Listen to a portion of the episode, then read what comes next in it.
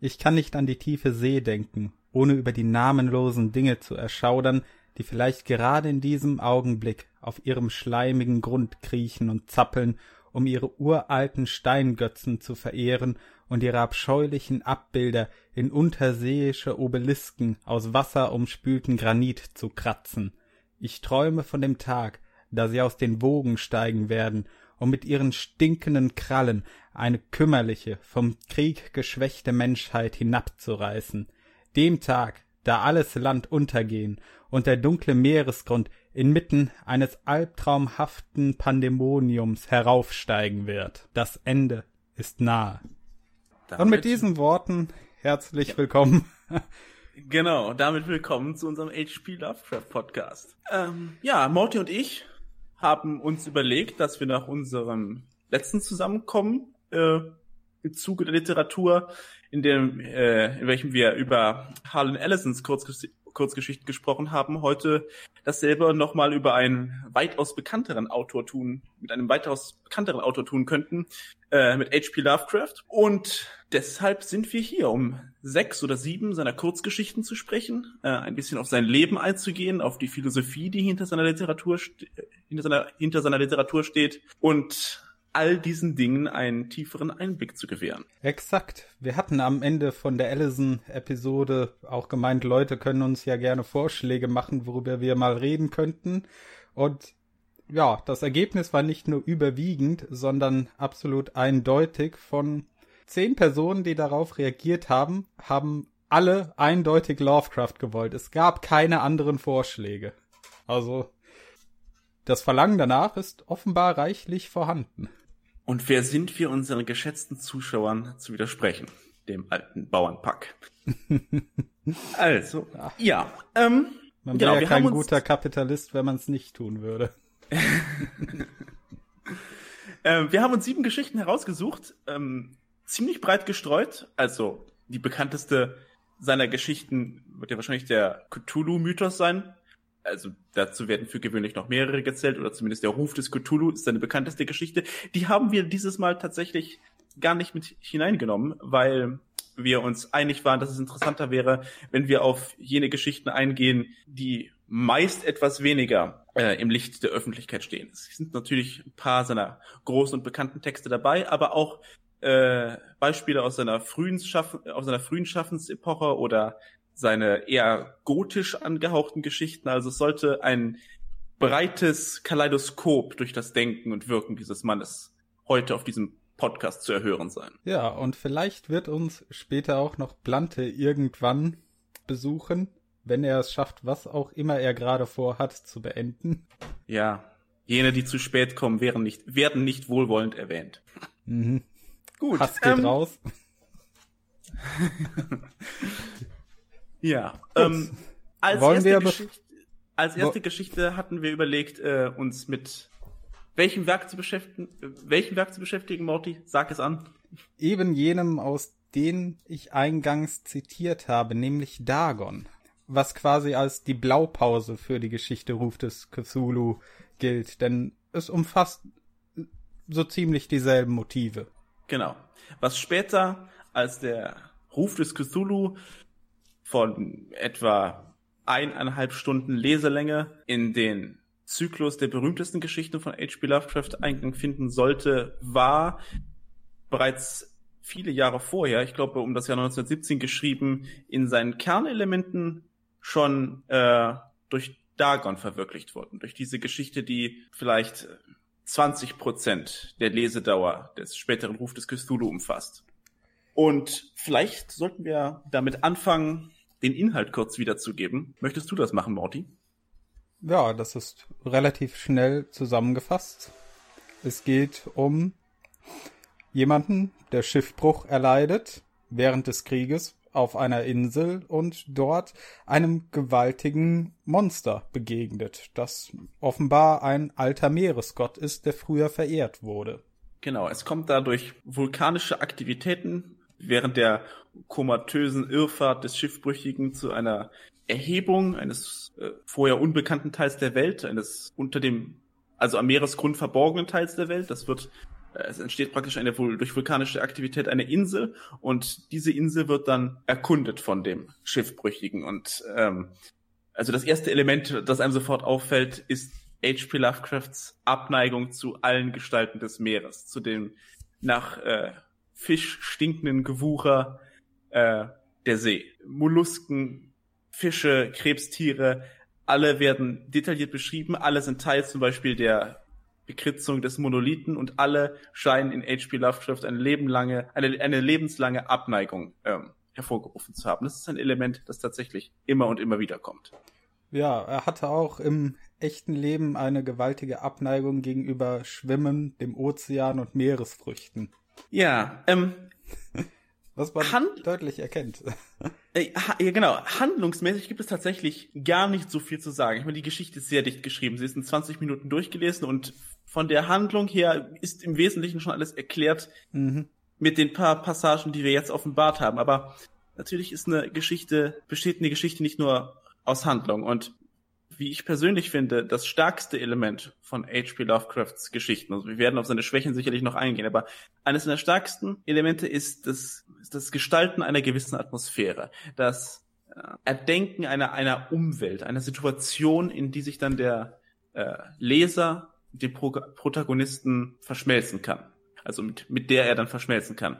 Ähm, und das gelingt, wie ich finde, auch in Dagon hervorragend. Also ich hatte mich bei der, beim Lesen der Geschichte sofort, oder beim Hören der Geschichte, ich habe es als Hörbuch gehört, äh, sofort in die entlegensten Winkel der Pazifik äh, versetzt gefühlt. Ich denke, es liegt im, im Menschen so ein gewisser Entdeckergeist. Also zum Beispiel, wenn wir uns an die, an die Osterinsel erinnern, die ja zu, zu Chile gehört, aber die mitten im Pazifik liegt und auf der riesige Steinskulpturen zu finden sind, dann, dann weckt das ja so eine, so einen Entdeckergeist in uns. Also wir fragen uns, wie haben sich die ersten Menschen gefühlt, wie Magellan oder wie Drake, die diese Weiten durchschifft haben und dann auf diese Dinge gestoßen sind oder auf Dinge, die dem geähnelt haben, äh, die das zum ersten Mal erblicken konnten. Und auch dieses Gefühl, finde ich, wird von H.P. Lovecraft in seiner Geschichte gut vermittelt. Es ist ein, eine gewisse Begeisterung für das Fantastische, wenn auch das abgründig Fantastische des, des Novums, des Unerkannten und Unbekannten. Dazu habe ich auch ein passendes Zitat gerade an der Hand. Ich sollte erwähnen, ich werde die Fassung, aus der ich zitiere, unten in der Beschreibung verlinken für Leute, die sich selbst davon überzeugen wollen, äh, dass das da auch so steht. Ja, hier steht, ich habe gesagt, dass die ungebrochene Eintönigkeit der dahinwogenden Ebene ein Quell vagen Entsetzens für mich war. Doch ich glaube, mein Entsetzen war größer, als ich den Gipfel des Hügels erreichte und auf der anderen Seite in einen unermesslichen Abgrund oder Felskrater hinabstarrte, dessen schwarze Winkel der Mond nicht erleuchten konnte, weil er noch nicht hoch genug am Himmel stand. Ich hatte das Gefühl, am Rande der Welt zu stehen und in ein bodenloses Chaos ewiger Nacht zu spähen. In meinem Entsetzen erinnerte ich mich merkwürdigerweise an das verlorene Paradies und Satans schrecklichen Aufstieg durch das ungeformte Reich der Finsternis. Genau. Erwähnt wird hier, also das verlorene Paradies ist eine Anspielung auf äh, Paradise Lost von John Milton, ein sehr langes Werk, das ich vor einer Weile auch gelesen habe und das ist auch wieder ein Element, das bei Lovecraft häufig vorkommt. Er zitiert andere Werke, um die Stimmung zu beschreiben, die er, die der Protagonist, der meistens namenlos bleibt, empfindet. Irgendwann im späteren Verlauf der Geschichte werden auch noch die Bilder von Gustave Doré erwähnt, und ich glaube, das ist ein größerer Punkt, der dann auch nochmal in Berge des Wahnsinns später zur Sprache kommen wird. Genau, mit Nikolaus Röhrig. Ja, ähm, ich habe aufgehört zu zählen, wie oft der Mann Röhrigartig. Ähm, was mir an der Geschichte, also was für mich der zentrale oder das zentrale Symbol der Geschichte ist, ist wirklich der Monolith. Also auf diesen 20 Seiten oder auf diesen, in diesen 20 Minuten, in denen man die Geschichte hm. mit Leichtigkeit durchlesen kann, ist nichts für mich so wichtig, symbolisch gesprochen, wie dieser Monolith. Denn Fischmonster oder auftauchende Inseln, Gestank, selbst, selbst dieser seltsame, oder dieses seltsame Monster, das am Ende aus den Wogen auftaucht und sich um den Monolithen begibt, all das das hat noch eine, eine, eine tierische, eine primitive Skala und Ebene. Aber der Monolith, der bearbeitet worden ist offensichtlich, an dem äh, Reliefs zu erkennen sind, der ist das Zeugnis von Zivilisation. Und er bedeutet, dass eben nicht nur blinde Willkür oder blinde tierische Willkür in den Weiten des Meeres oder später in den Weiten des Alls lauert, sondern auch Zivilisation. Eine Macht, die in ihrer Intelligenz oder in ihrer Schaffenskraft den Menschen unter Umständen ebenbürtig, möglicherweise sogar überlegen ist. Und das ist, denke ich, gerade für die Zeit, in der Lovecraft das geschrieben hat, ein sehr neues Element, ein fast revolutionäres Element. Also es bricht mit dem eher gotischen der Vampire, der Geister, der Goblins oder sonst irgendwas und reißt uns in die Sphäre einer, einer Gegenzivilisation, die der Menschheit feindlich gegenüberstehen könnte und von der wir vielleicht nur entfernte Spuren wahrnehmen können. Mit Glück. Ja, besonders faszinierend ist dort auch die Verschmelzung von dem Antiken und dem Futuristischen. Also zum einen geht er mit diesen Beschreibungen alter Völker und Kulturen und deren Götter in die Vergangenheit, dadurch, dass diese Wesen meistens außerirdischen Ursprungs sind. Äh, in Dagon jetzt noch nicht explizit genannt, aber in späteren Werken äh, hat es auch etwas Futuristisches, wenn man bedenkt, wie es um die Entdeckung des Weltalls zum damaligen Zeitpunkt stand. Also nicht die Entdeckung, die, er die Erforschung des Weltalls. Ja, und ich denke, das spiegelt auch in geradezu auffälligerweise den Charakter von Lovecraft wieder. Also er als ein sehr konservativer Gentleman, der sich eigentlich eher im 18. Jahrhundert verortet hätte äh, und gerne in diese Zeit regrediert wäre, aber gleichzeitig auch ein Mensch, der einen guten Blick hatte für die Forschung seiner Zeit, der interessiert war an Astronomie oder an biologischer und mathematischer Forschung, sicherlich eher auf einem populärwissenschaftlichen Niveau, aber in seiner Person trifft diese Spaltung, die er in seinen Geschichten in eine Atmosphäre verbaut, auch ein Charakterzug wieder, wie gesagt, der, der tief in seine Seele eingegraben ist, denke ich. Ja, also, derlei, ist, äh, von derlei Widersprüchen in seinem Charakter gibt es ja so einige, die allerdings mal mehr, mal weniger zutage treten.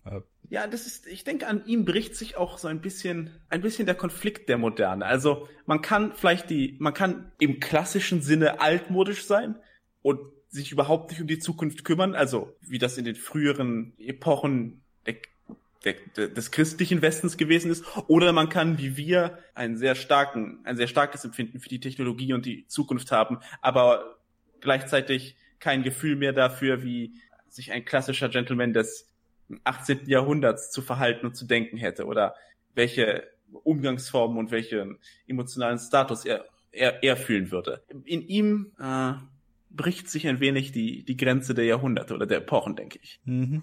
Ich habe ja auch eben die Stelle mit dem Monolithen herausgesucht. Dann lies doch mal vor. Gerne.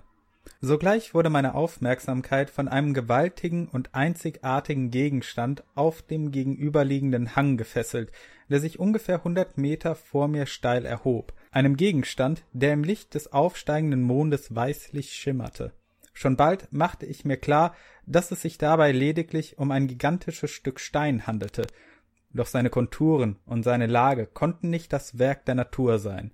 Eine nähere Betrachtung erfüllte mich mit Empfindungen, denen ich keinen Ausdruck verleihen kann, denn trotz seiner enormen Größe und seines Standortes in einem Krater, der am Boden des Meeres geklafft hatte, seit die Welt jung war, erkannte ich ohne Zweifel, dass dieser sonderbare Gegenstand ein wohlgeformter Monolith war, dessen gewaltige Masse die Kunstfertigkeit und vielleicht auch die Verehrung lebender und denkender Geschöpfe erlebt hatte. Als ich das zum ersten Mal gelesen hatte, damals vor, ich glaube, sieben oder acht Jahre ist das mittlerweile her, dass ich zum ersten Mal Lovecraft in die Hand genommen habe, da fühlte ich mich an der Stelle sehr an 2001 Odyssee im Weltall von Arthur C. Clarke erinnert. Ich weiß jetzt leider nicht, ob äh, Clark mit Lovecrafts Schriften vertraut war, aber es gibt hier auf jeden Fall sehr ähnliche Motive. Den Monolith aus der Vergangenheit von einer alten Kultur, äh, der ja, eine gewisse Auswirkung auf die Leute ja. hat. Und also ein Monolith, Monolith hat immer Bedeutung. Ja. Monolithen sind rein symbolische Gebilde. Sie haben keinen anderen Nutzen mhm. als die Kultur, die Ideologie oder die Macht einer Zivilisation darzustellen. Das sind kultische Objekte, in welcher Dimension man das auch immer verstehen will. Und ich denke, wir sehen auch hier, dass H.P. Lovecraft seinen Monstern oder seinen seinen Kreaturen ein wenig dieselben Eigenschaften gibt, die sich in ihm selbst wiederfinden. Also das mögen Außerirdische sein oder Wesen von gottähnlichen Eigenschaften, aber egal wie stark die futuristischen Elemente in ihnen äh, repräsentiert sind, sie haben alle was Kultisches. Sie kehren alle zu, zu Kultstätten zurück oder sie sind verbunden mit, mit, mit religiösen Beschwörungsformeln äh, oder einer Religion ähnelnden Beschwörungsformeln. Sie sind alle, sie vereinen alle in sich, was unserer Welt eigentlich fehlt, nämlich das Symbolische, das Kultische, das Religiöse, das ist in, in diesen Dingen allen enthalten. Und das zeigt sich auch in der Geschichte von Dagon. Wenn am Ende der, äh, der Erzählung eben Dagon, dass der, dieses Monster oder der Fischgott der Philister aus den Wogen steigt und sich diesem Monolithen zuwendet und ihn um, umklammert in einer Handlung, deren Sinn uns vielleicht äh, abgehen mag, aber die offensichtlich eben einem Kult entsprungen ist oder mit einer symbolischen Verehrung zu assoziieren ist. Mhm. Ein übergreifendes Thema in vielen Geschichten, das hier so ein bisschen auch Anklang findet, wenn man äh, Beginn und Ende jetzt noch mit reinrechnet. Die Geschichte ist ja auch äh, rückblickend erzählt, also am Anfang und am Ende der Geschichte wird erwähnt, äh, der Protagonist erzählt es quasi rückblickend aus seiner aktuellen Situation heraus und lässt auch durchblicken, dass es ihn sehr verstört hat. Und da ist wieder dieser Aspekt des Wahnsinns mit drin, denn die Geschichte endet dann mit, mit dem Zitat, das ich zu Anfang gebracht habe und den Worten, ich höre ein Geräusch an der Tür, als drücke ein gewaltiger, glitschiger Leib dagegen. Es soll mich nicht finden. Gott, diese Hand, das Fenster, das Fenster. Und also meine Interpretation ist, dass der Protagonist sich aufgrund dieser Begegnung in einen Wahnsinn begeben hat, der so weit in Paranoia ausgeartet ist, dass er nun keinen anderen Ausweg mehr sieht, als sich aus dem Fenster zu stürzen. Also die, das die, Inter die Interpretation würde ich teilen, aber mhm. dann würde ich dich auch fragen, um mal um etwas kritischer auf, auf Lovecraft zu, zu blicken. Hat dich die Geschichte, diese Geschichte speziell, besonders geängstigt oder verstört? Hat dich das, die Beschreibung des Monsters in besonderen Stress versetzt? Also im Rahmen dessen, was in der Literatur möglich ist? Nein. Und das würde ich auch sagen. Wenn, als ich die Geschichte gelesen habe, habe ich mich eher, wie gesagt, gefühlt wie Francis Drake oder wie Magellan oder wie sonst irgendeiner der Entdecker, die auf etwas Ungewöhnliches mhm. gestoßen sind. Und auch die Beschreibung des Monsters hat mich nicht in Angst versetzt. Sie hat mich eher neugierig gemacht. Also natürlich hätte man, ja. Wäre man verschreckt, wenn einem das im, im, im echten Leben passiert. Aber der Wahnsinn, den Lovecraft hier beschreibt, ich denke, es gelingt ihm nicht, den gut zu vermitteln. Er insistiert mhm. auf, auf dem Wahnsinn, aber es gelingt ihm in dieser Geschichte nicht, sie, die Angst, die im, in, die, in dem Protagonisten gewachsen ist, wirklich begreifbar zu machen. Denn das ist ein Element, das das lese ich zwar, aber das kann ich, also das, das, das fühle ich nicht nach. Ich habe manchmal das Gefühl, wenn Lovecraft anfängt, äh, vom Wahnsinn zu reden, denn bei vielen seiner Geschichten ging es mir auch eher so, dass sich da eine gewisse Freude und Neugierde, äh, genau. nicht unbedingt Freude, eine Freude über das Entdecken entwickelt. Also so eine Sehnsucht danach. Man hat jetzt diesen kleinen, wenn auch schrecklichen Einblick gewonnen in diese Welt, in diese lang vergessene Kultur aber man möchte mehr. Man, genau.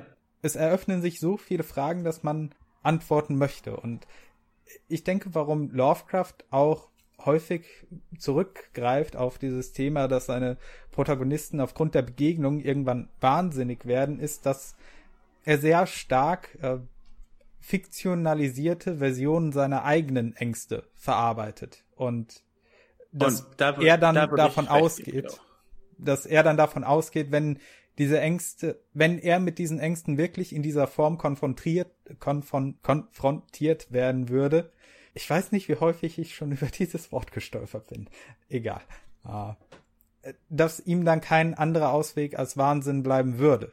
Denn Lovecraft hatte ja auch nicht unbedingt ein leichtes, aber doch äh, zumindest in seiner Jugend sehr behütetes, abgeschirmtes Leben, in dem er wahrscheinlich nicht äh, oft genug mit anderen Menschen konfrontiert wurde, weswegen sich auch diese ganzen sozialen Ängste und Phobien herausgebildet haben, in einer gewissen Form von Schwäche resultiert sind. Also, dass er ich habe mir genau über diesen Aspekt ähnliche Gedanken gemacht. Also, ich denke, nach dem Tod Gottes führt die Beschäftigung mit der mit der Natur, eben das, was Lovecraft gern gemacht hat, und mit den großen Fragen notwendigerweise zu einem gewissen Punkt des Nihilismus. Also wir alle, wir postreligiösen Entdecker und Denker sozusagen sind alle Nihilisten. Aber es gibt dann in der europäischen Geistesgeschichte eine Art emotionales Schisma im Nihilismus. Es gibt die Schopenhauersche Seite und auf dieser stehen dann Schopenhauer selbst natürlich, Lovecraft oder Ligotti oder viele mh, mm, der der Depression nahestehende Menschen. Also ein anderes Beispiel wäre auch äh, Emil Cioran, der, der Dichter.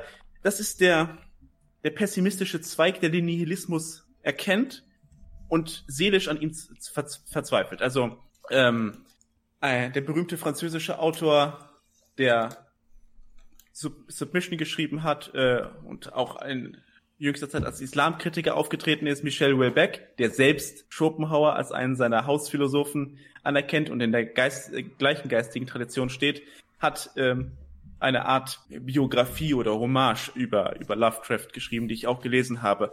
Und dass er ihn so verteidigt, also Wellbeck ist ein großer Fan von Lovecraft und dass er ihn so verteidigt und sich so sehr mit ihm identifizieren kann, liegt, denke ich, daran, dass diese Leute alle die emotionale Grundeinstellung teilen, dass das Leben in dieser Welt eine Katastrophe ist. Und dem gegenüber steht ich sag mal, der akzeptierende Nihilismus, der bejahende Nihilismus.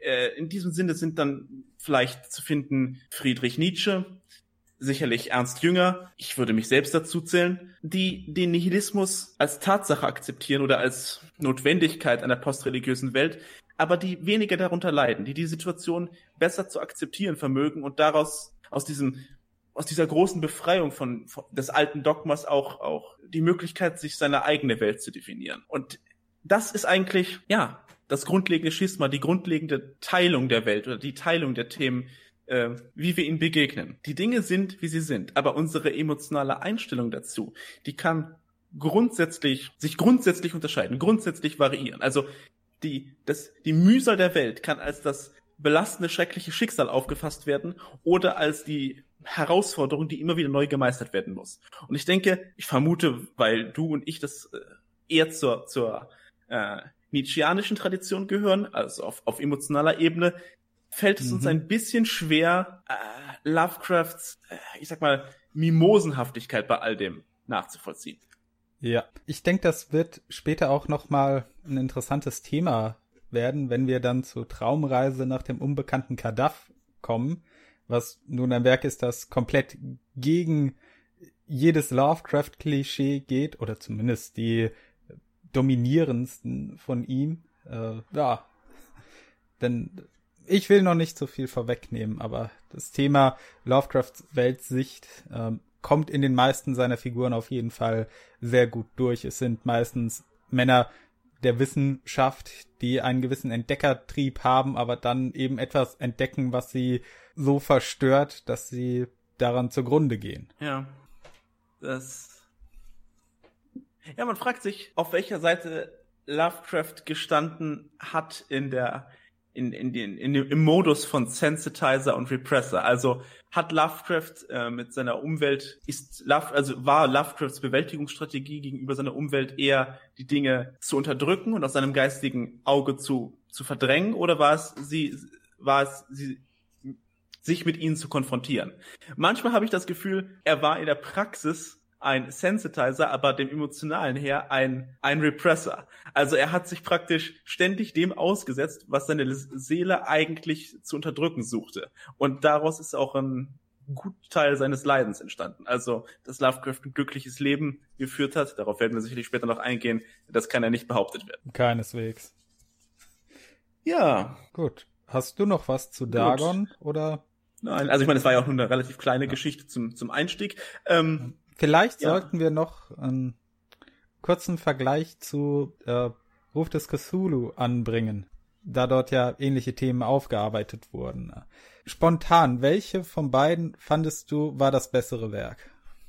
Ich fand, Dagon war wesentlich dichter inszeniert. Die 20 Minuten tun der Geschichte besser als die anderthalb Stunden. Was Cthulhu ein, an einigen Stellen ein bisschen besser schafft, aber das ist auch einfach ein statistisches Phänomen. Es beschreibt einige Situationen sehr gut und sehr plastisch. Ich kann mich zum Beispiel an irgendwelche verrückt tanzenden Voodoo-Kulte im Süden, im Süden der Vereinigten Staaten erinnern oder sowas. Also diese Bilder sind mir schon im Gedächtnis geblieben. Aber wenn ich das Gesamtkonzept der Geschichte betrachte, dann würde ich fast Dagon den Vorzug geben. Einfach weil es die Handlung wesentlich dichter zu gestalten vermag. Da würde ich auch mitgehen, denn in Ruf des Cthulhu es sind ja diverse Untergeschichten, die dort vom Protagonisten zusammengetragen werden.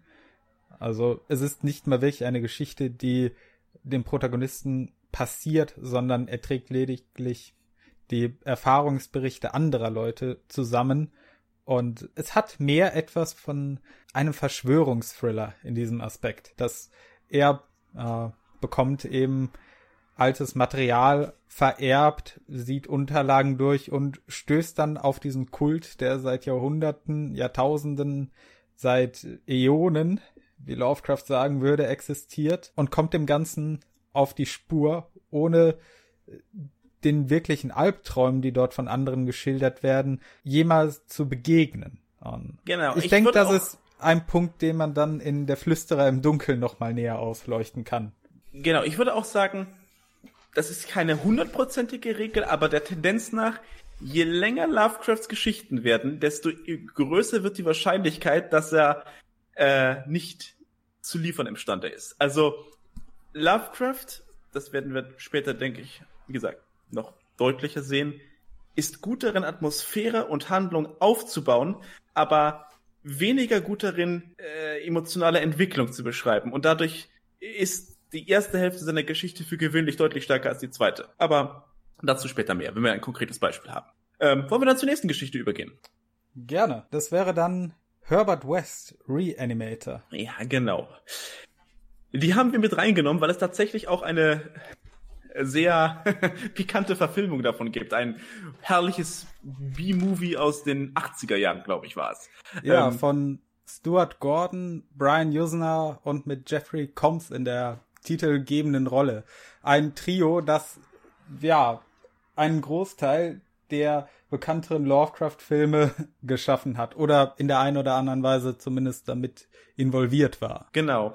Ähm, ich werde auch noch bei der, bei, also wir werden auch noch die Berge des Wahnsinns besprechen und da werden wir auch noch auf eine, die Einflüsse auf gewisse Filme eingehen. Aber ich denke, es wäre ganz gut, wenn wir hier vielleicht auch ein bisschen die Parallelen zwischen der Hollywood-Adaption und ähm, der klassischen Geschichte äh, beleuchten, denn da können wir, denke ich, auch, aus den Differenzen können wir denke ich, einen Unterschied festmachen zwischen dem kommerziellen, äh, zwangsmäßig positiven Denken äh, einer Hollywood-Geschichte und dem eher äh, pessimistischen, sehr idealistisch gehaltenen Denken eines Lovecraft. Aber wie gesagt, vorher erstmal die Inhaltsangabe, oder? Ja, das kann ich gerne übernehmen. Oh. Dann machst du ich? die Geschichte, dann machst du die Geschichte ich, und ich erzähle dann die. Genau, und ich erzähle dann die, den Film. Ja, Gut.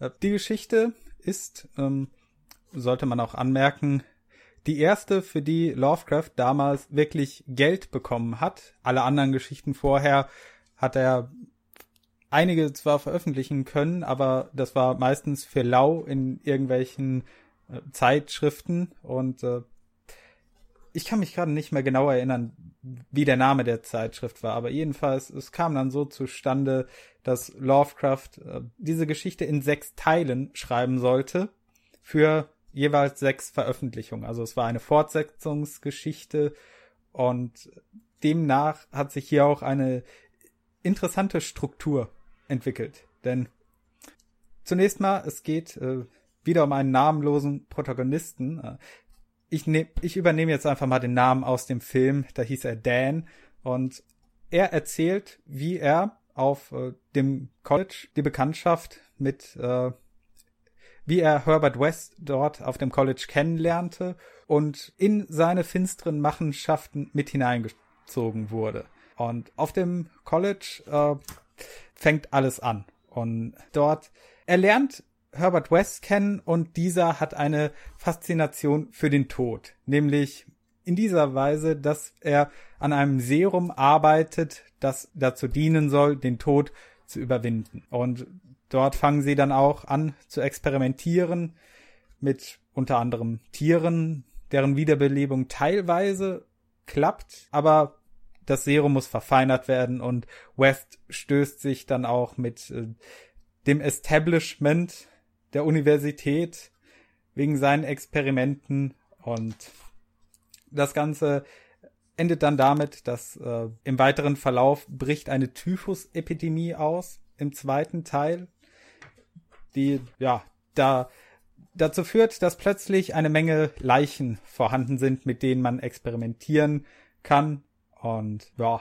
man verbessert natürlich dann das Serum und es geschieht dann, dass auch äh, der Dekan der Universität einer dieser Toten ist, äh, der dann zufällig wiederbelebt wird, der dann aber auch entkommt, der wahnsinnig wird und eingesperrt wird. Im dritten Teil geht es, ziehen sie dann in ein Haus auf dem Land und beleben einen Boxer wieder, äh, der dann auch als Monster die Straßen unsicher macht und der, wobei am Ende ist es nicht ganz geklärt, ob West die den Untoten dann erschossen hat oder nicht. Das ist ein bisschen vage gehalten. Aber gut, äh, es geht dann weiter. Es werden immer weitere Versuche unternommen. West verliert jeden Bezug zur Menschlichkeit, je weiter sein Fortschritt vorangeht mit dem Serum. Äh, und es endet dann irgendwann, dass er im Ersten Weltkrieg damit anfängt, wahllos irgendwelche Leichenteile zusammenzunähen und zum Leben zu erwecken. Und da es an der Front natürlich reich, reiche, frische Tote gibt, mit denen man experimentieren kann, kommt es auch irgendwann dazu, dass sich dort eins dieser Wesen wieder zum Leben erweckt, dessen Kopf abgetrennt wurde. Ah, das Lager der Kranken wird zerstört und West und Dan äh, glauben, dass damit alles vernichtet ist, aber dem ist nicht der Fall. Und im letzten Teil äh, sammeln sich die wiedererweckten Toten unter dem wiedererweckten Lieutenant aus dem Ersten Weltkrieg und überfallen die beiden dann in ihrem Labor. Genau. Und nehmen Rache an Herbert West. Ja. ähm, ja, die Filmadaption spielt in unserer Zeit, also beziehungsweise in den 80er Jahren, ich glaube zum Teil in der Schweiz, zum Teil in den Vereinigten Staaten. Ähm, viele der Charaktere, die wir in der Geschichte kennengelernt haben, der kräftige Boxer, äh, der Lieutenant, der Dekan der Universität, der durch das Serum wahnsinnig wird, die finden wir alle wieder. Natürlich ist die Handlung kondensiert, also sie dehnt sich nicht über Jahrzehnte aus und involviert noch Kriege, sondern äh, eher Hollywood-typischer Manier spielt sich über wenige Tage, einige Wochen ab. Aber äh, die, die wesentlichen Charaktere ähm, finden sich alle wieder. Und der große Gegenspieler, was in der Geschichte der Lieutenant ist, ist dieses Mal ein berühmter Arzt an der Universität, an der Herbert West studiert, der in den Augen von Herbert West, von Herbert West selbst an sein eigenes Genie nicht herankommt. Und man kann sich ja vorstellen, dass hieraus auch äh, dann der persönliche Konflikt der beiden entsteht. Ähm, ja, im Wesentlichen geht es darum, dass Herbert West, ein Student, sich mit einem anderen, jüngeren, naiveren, idealistischeren Mann, ebenfalls Medizinstudent an der Universität, zusammentut.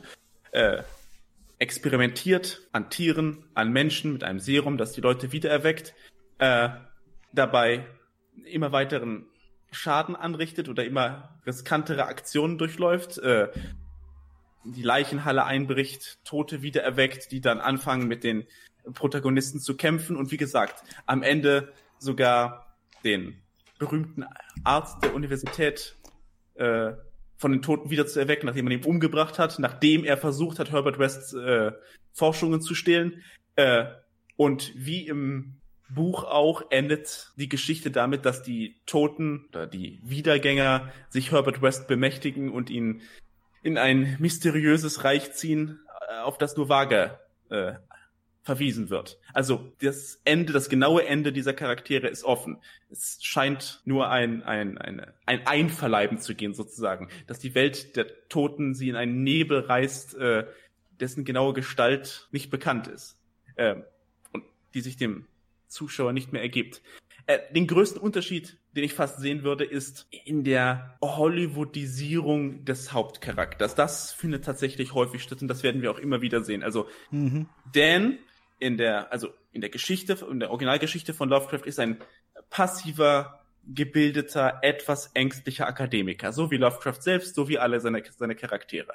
Mhm. Äh, in der, im Film allerdings ist er tatsächlich wieder mehr der Hollywood-Charakter. Ein, ja, naiver junger Mann, aber durchaus mutig, durchaus kräftig. An seiner Seite ist eine schöne junge Frau, mit der er im Film auch ähm, Geschlechtsverkehr hat. Eine Handlung, die in Lovecrafts Werken niemals vorkommen würde. Also äh, vor der weiblichen Vagina hat Lovecraft wahrscheinlich mehr Angst gehabt als vor allen Mollusken und Fischen, die man noch äh, in, im, im Meer hat finden können. Also Frauen spielen in seinen Geschichten gar keine Rolle, genauso wie Romantik, Liebe, das findet nicht statt. Ähm, ich glaube, die ja, einzige Geschichte von ihm, in dem eine Frau, in der eine Frau eine präsentere Rolle hatte, war das Ding auf der Schwelle. Genau, und die, die habe ich mal gehört, aber da kann ich mich fast nicht mehr dran erinnern, was zehn Jahre her ist. Bei mir ist es auch so lange her, leider. Also wie gesagt, weibliche Protagonisten vor allem in irgendeiner Handlungskapazität kommen in Lovecrafts Geschichten nicht vor. Und eine Liebesgeschichte, so wie sie in dem Film etabliert wird und vor allem wie sie in dem Film als motivierendes Element äh, etabliert wird, denn der junge Dan versucht am Ende seine Geliebte zu retten, das ist bei Lovecraft nicht vorhanden. Und was eigentlich auch relativ angenehm ist, denn letztlich ist es ein furchtbares Klischee. Also in amerikanischen mhm. Filmen, das ist ja wem erzähle ich das? In amerikanischen Filmen muss es immer irgendein Kind geben oder eine Geliebte oder sonst irgendwas, weil man den Leuten ja scheinbar nicht vermitteln kann, dass Menschen aus irgendeinem anderen Grund handeln, oder zumindest die, die positiv dargestellten Protagonisten aus irgendeinem anderen Grund handeln als aus Liebe und Loyalität zu ihrer Familie. Es ist es ist ein enttäuschend niedriger geistiger Anspruch, der vom modernen Hollywood-Kino an seine Zuschauer gestellt wird. Es gibt keine guten Menschen, die aus ideologischen Erwägungen oder aus, aus irgendwelchen anderen Erwägungen, die nicht gerade dem klassischen Familienbild entsprungen sind, handeln könnten. Und das, ja, das ist in Lovecrafts Werken anders und ich finde auch erfrischend im Gegensatz zum, zur ewigen Repetition der Moderne. Aber, naja, wie dem auch sei, das sind zumindest die, die, die Hauptdifferenzen und ja, jetzt gehen wir mal in Besprechung, an den Inhalt. Ja. Welchen, äh, welchen, so. äh, klar, welchen, welchen Eindruck hattest du von der Geschichte? Oder wie hat sie dir gefallen? Was hast du zu sagen? Zunächst mal eine Anmerkung, was mir gerade in den Sinn gekommen ist mit dem Thema Love Interest. Ähm, Jay und Mike von Red Letter Media haben solche Figuren wie Megan, äh, so hieß die mhm. Freundin von Dan im Film, als äh, No Gays beschrieben. Äh, quasi Rollen, die in Filmen nur dazu geschrieben werden, um zu verdeutlichen, dass zwei männliche Figuren, die sehr viel Zeit miteinander verbringen, nicht schwul sind. Also das wurde erwähnt in ihrer Rezension zu äh, Bill and Ted aus den 90er Jahren, die auch solche Frauen an der Seite hatten. Ist eigentlich schon eine latente Angst, die dahinter steckt, oder? Also ja. ich, ich bezweifle das in, in, in, in früheren, männlicheren Kulturen, wo Männer ständig miteinander Zeit verbracht haben und wo es eher seltsam angemutet hätte, wenn Männer sich sehr viel mit Frauen umgeben hätten, dass die Leute sich da groß Gedanken darum gemacht haben, dass sie als schwul dargestellt wären. Also ich denke, für die meisten Männer, vor allem in der Geschichte der Antike, gehörte es zum guten Ton, sich mit Männern zu umgeben. Mit wem auch sonst. Ja. Wir können das nicht mehr so einfach. Wir müssen ja. dafür Erklärungen finden. Jedenfalls, äh, um den Sprung äh, zu einem Punkt zu kommen, äh, den ich da anbringen wollte, ist, äh, was die Motivation betrifft von Dan. So wird in der Geschichte ja klar gemacht, dass beide ein unterschiedliches Interesse haben, warum sie äh, diesem Hobby, dieser Leidenschaft, Passion, wie immer man es auch nennen möchte, nachgehen.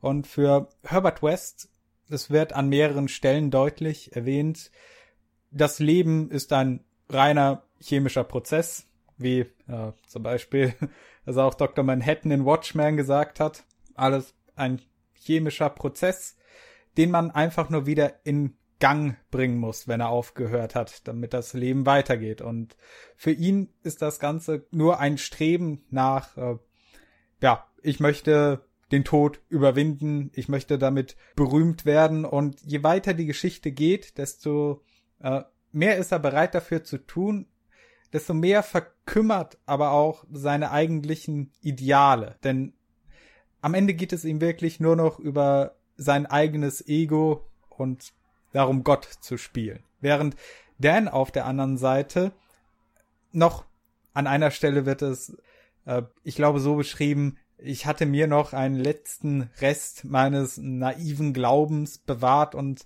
er versucht auch mit dem, mit der ersten Leiche, die es schafft, äh, wieder zum Leben zu erwecken, versucht er zu reden und stellt Fragen, was hast du gesehen? Was kam danach? Also, da ist immer noch so eine Sehnsucht nach dem, nach der Frage, was kommt nach dem Tod? Und damit verbunden natürlich auch ein Glaube an ein Leben nach dem Tod. Also, etwas äh, übernatürliches, religiöses und ja, das ist im Prinzip der ideologische Unterschied zwischen beiden die, Figuren. Die Sehnsucht nach dem, was verloren gegangen ist, gegenüber dem Mann, der das schon vollkommen akzeptiert hat. Ja. Ähm, genau, ich, ich wollte dich fragen, wenn du selbst Mediziner wärst oder wenn du selbst Forscher wärst, wie würdest du Herbert Wests Motivation und sein Handeln bewerten? Handelt er so, wie ein guter Forscher äh, handeln sollte? Ist sein Handeln ehrenhaft? Ist er dazu berechtigt, über Leichen zu gehen, um seinen großen Traum von Erkenntnis wahrzumachen? Oder würdest du sagen, sein Handeln ist unethisch? Wie wäre deine Einschätzung? Nun, ich würde da ein Beispiel anbringen, nämlich Galileo Galilei. Nein, nicht Galilei, äh, Leonardo da Vinci war's. Hm. Er, er hat damals auch ein sehr starkes Sakrileg gebrochen der Gesellschaft und hat angefangen, tote Menschen wieder auszugraben, sie auseinanderzuschneiden und sehr detaillierte Zeichnungen von, vom Inneren des Körpers zu machen, die ja. heute immer noch sehr akkurat sind und auch die Methode, mit die er dokumentiert hat, mit denen die Leichen äh, er auseinandergenommen hat, finden oder fanden lange Zeit noch Anwendung. Und von dem Standpunkt aus, nun gut, es hat einen Fortschritt gebracht. Das, äh, das kommt drauf an, letzten Endes, welche Moral man da anwenden möchte. Ja, ich würde fast noch ein, ich würde fast noch ein besseres Beispiel finden. Das Problem okay. bei Galileo, bei Galileo, äh, bei, bei Leonardo da Vinci ist, dass er zwar gegen das äh, moralische Dogma der damaligen Zeit verstoßen hat, aber nicht mehr gegen das moralische Dogma unserer Zeit. Er hat an Toten experimentiert und sie nicht wieder zum Leben erweckt. Ähm, das geht in dieselbe Richtung, aber wir, wir sind ja keine Bürger des 15. Jahrhunderts. Ja. Ich würde es vergleichen mit Werner von Braun in Peenemünde. Der Mann hat für die Nationalsozialisten die Aggregat 4, die V2-Rakete gebaut und hat dafür, ich glaube, es waren jüdische Sklavenarbeiter, auf jeden Fall Sklavenarbeiter eingesetzt, um diese Produktionsstätte am Laufen zu halten, um seinen Traum vom Durchbrechen der Karman-Linie in 100 Kilometer Höhe, vom Erreichen des Weltraums wahrzumachen. Und man kann davon ausgehen, dass Werner von Braun kein begeisterter Nationalsozialist war, so schnell wie er danach dem Krieg die Seiten gewechselt hat, um dem amerikanischen Präsidenten die Hand zu schütteln, äh, um seinen Traum weiter zu verfolgen. Also dieser Mann ist so ein bisschen für mich die, die technische Entsprechung oder die ingenieurshafte Entsprechung von Herbert West. Ein Mann, der vielleicht nicht nach dem Leid der Menschen strebt, aber dem es nicht so wichtig ist, solange er seinen Traum vom All weitergehen kann und sich auch für die Verwirklichung dieses Traum, Traumes nicht davor zurückschreckt, äh, mit sehr skrupellosen Regimen ins Bett zu steigen. War Werner von Brauns Forschung auch angesichts der großen Erfolge, die er unbestreitbar erzielt hat, gerechtfertigt? Was würdest du sagen? Schwierige Frage. Also. Ja.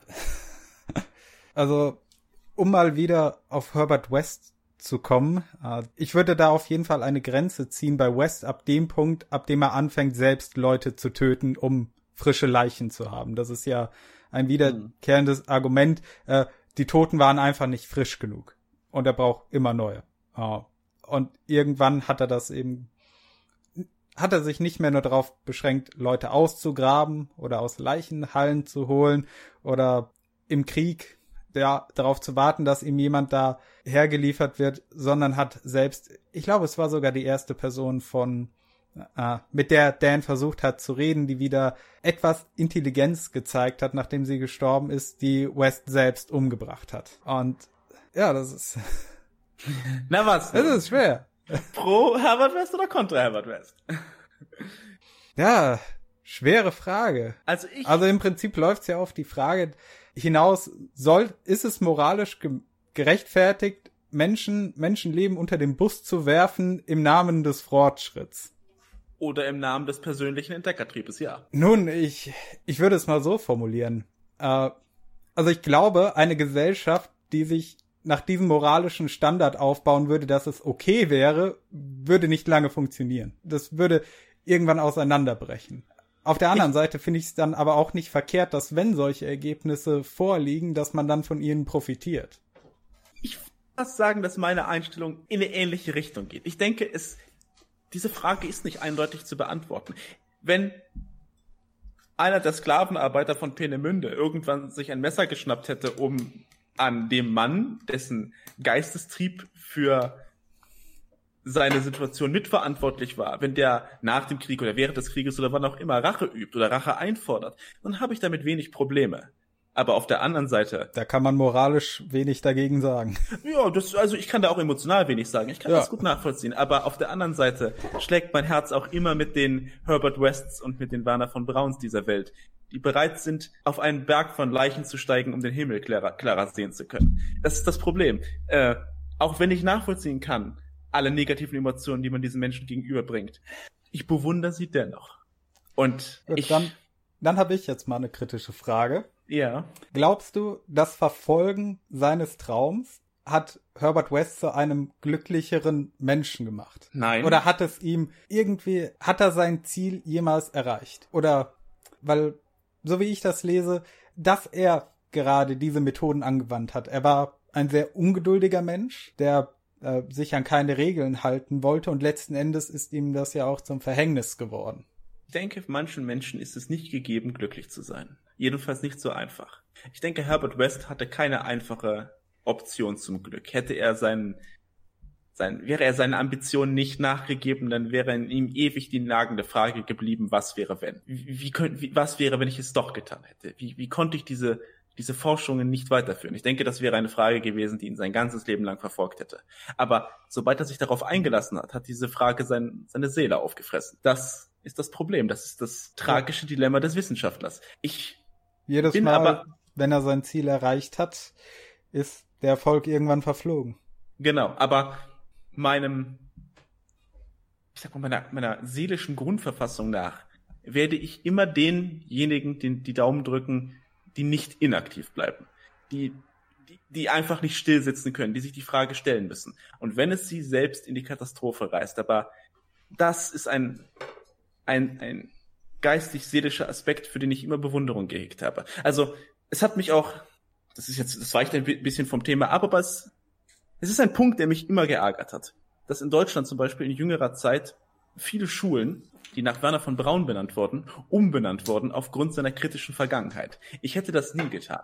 Ich hätte sie gerade wegen seiner zwiespältigen Vergangenheit nach ihm benannt und diese Benennung belassen. Ich finde es furchtbar, dass wir irgendwelche nichtssagenden Persönlichkeiten nehmen müssen oder Persönlichkeiten mit einer reinen, aber deshalb auch nicht sehr interessanten Weste in vielerlei Hinsicht äh, und nach ihnen unsere Schulen, um nach ihnen unsere Schulen zu benennen, anstatt von Menschen, in deren Persönlichkeit sich wirklich das kritische Dilemma des Menschseins widerspiegelt.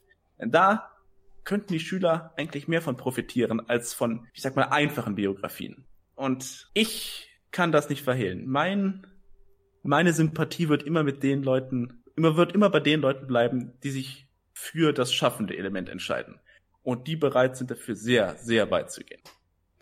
Nun, da greifen wir quasi auch ein ähnliches Thema auf, äh, das wahrscheinlich so gleich aufgekommen wäre, nämlich die große Debatte um Lovecrafts Rassismus. Denn vor allem im dritten Teil drei Schüsse bei Mondlicht, äh, also es um den Boxer geht, äh, geht, der bei einem Kampf beim illegalen Kampf stirbt und wiederbelebt werden soll, findet man vor allem in der Beschreibung von ihm diese Tendenzen. Er wird ja quasi als äh, Gorilla-artiges, disproportionales, schwarzes Monster beschrieben. Als Tier, schon, als Tier, ja. im Wesentlichen. Auch ja. schon bevor er wiederbelebt wurde. Ja, also Wellbeck hat dazu die Theorie, dass mit den Krisen in Lovecrafts Leben und mit seiner Neurose, der, ich sag mal, zu seiner Zeit gängige äh, Anglo-Rassismus, also der distanzierte Anglo-Rassismus gegenüber den anderen Rassen, also nicht nur den schwarzen Amerikanern, auch irgendwelchen Iren oder sonst irgendwas, dieses, dieses Standesdünkel, auch umgeschlagen ist in tatsächliche Antipathie, in wirkliche Verachtung, in, in, in Angst. Ähm, also dass, dass seine eigene Lebensschwäche, sein, sein Schicksal in New York, ähm, in eine Stadt, in die er gezogen ist, um seine Frau zu ehelichen und dort mit ihr zu leben, äh, dass diese Elemente in seinem Leben ihn vom, wie gesagt, vom, vom generischen, herablassenden Rassisten äh, zum angsterfüllten, ablehnenden, hassenden Rassisten gemacht haben, zumindest für eine Zeit in seinem Leben. Also, wie gesagt, Rassist, das ist ein Wort, das heute an jeder Straßenecke zu finden ist und das viel zu häufig gebraucht wird. Ich denke, es ist in einigen Geschichten, die Lovecraft erzählt, vielleicht angebracht, natürlich angebracht von einem Rassendünkel zu sprechen, ohne Frage, aber anstatt es einfach so stehen zu lassen als moralischer Vorwurf, halte ich es für klug, uns zu fragen, wo bei Lovecraft der Ursprung dessen ist. Und ich denke, und da gehe ich mit Willbeck mit, es liegt in seiner, es, es liegt in der Kombination eines einer angloamerikanisch, eines angloamerikanisch geprägten Überlegenheitsdenkens in Kontrast zu seiner eigenen Lebensschwäche. Mhm ja, der Trieb danach, sich selbst zu überhöhen, wenn man sich eigentlich unterlegen fühlt, als Kontermechanismus. Genau, also das ist ja auch in seiner, seiner Lebensgeschichte gut da, dargestellt gewesen. Der Mann kommt aus einer Familie höheren Standes, oder zumindest gut situierter angloamerikanischer weißer Menschen und muss dann aufgrund der Armut seiner Familie, also es gab dann finanzielle Probleme, er muss dann in, in, in New York, glaube ich, in, in Red Hook. Quart ja, genau, in Quartieren wohnen, die er auch später in der Geschichte verarbeitet, mhm. die äh, eher mit dem Bodensatz der Gesellschaft assoziiert werden, ja. Er wird dann selbst in diese, in diese Umgebung hineingestoßen. Also, das ist, da, das spiegelt sich ja fast plakativ, das Element wieder, das ich gerade zu beschreiben versucht habe, dieses, ja. dieser Widerspruch des Anspruches äh, zu, zum realen Leben, das man, das man durchfährt. Also, ich vermute fast, Könige und Prinzen sind, also blicken auf andere Leute herab, auch auf andere Leute anderer Rassen, aber sie empfinden nicht diesen brennenden Hass oder diesen, diese brennende Abneigung, weil sie mit Leuten dieser Natur gar nicht in Berührung kommen. Mhm. Das macht ja auch einen Unterschied, ob man nun selbst negative Erfahrungen mit Leuten gemacht hat oder ob man äh, davon eigentlich distanziert aufwächst. Ja, was später auch noch in einigen Geschichten ähm, immer wieder kommen wird, das ist das Element der, der Verunreinigung und der Degeneration. Also dieses, dieses, dass dieser Kontakt mit, mit dem Fremden auch auf einen selbst negativ abfärbt. Also äh, Wellbeck schreibt, die wahre Angst des Rassisten ist nicht der schwarze Mann, sondern der Rassenmischling. Also die Angst, dass, dass, dass nicht nur zwei Rassen nebeneinander existieren, sondern dass sie sich, dass sie in Kontakt miteinander geraten und dass dadurch das äh, reine Erbe der eigenen Rasse besudelt wird. Und dieses Element, also das ist ja ganz klar, finden wir in vielen Lovecraft-Geschichten. Jetzt nicht so sehr im, Rassen, im Rassenkontext, aber sicherlich im Kontext eines äh, vergiftenden Elementes oft außerirdischen Ursprungs. Schatten über Innsmouth zum Beispiel. Genau. Also es darum ging, dass der Protagonist dort herausfindet, dass er selbst Ahnen hatte, die sich mit diesen Fischwesen aus dem Meer gepaart haben. Mhm. Oder später auch noch in unserer, einer unserer nächsten Geschichten, ähm, die Ratten im Gemäuer. Auch dort ein, ein Degenerationselement in der Familiengeschichte. Das ist, ja, das ist, ist eine Urangst, denke ich, die in ihm drin steckt. Und die er dort versucht hat niederzuschreiben in, in, in diesen Elementen.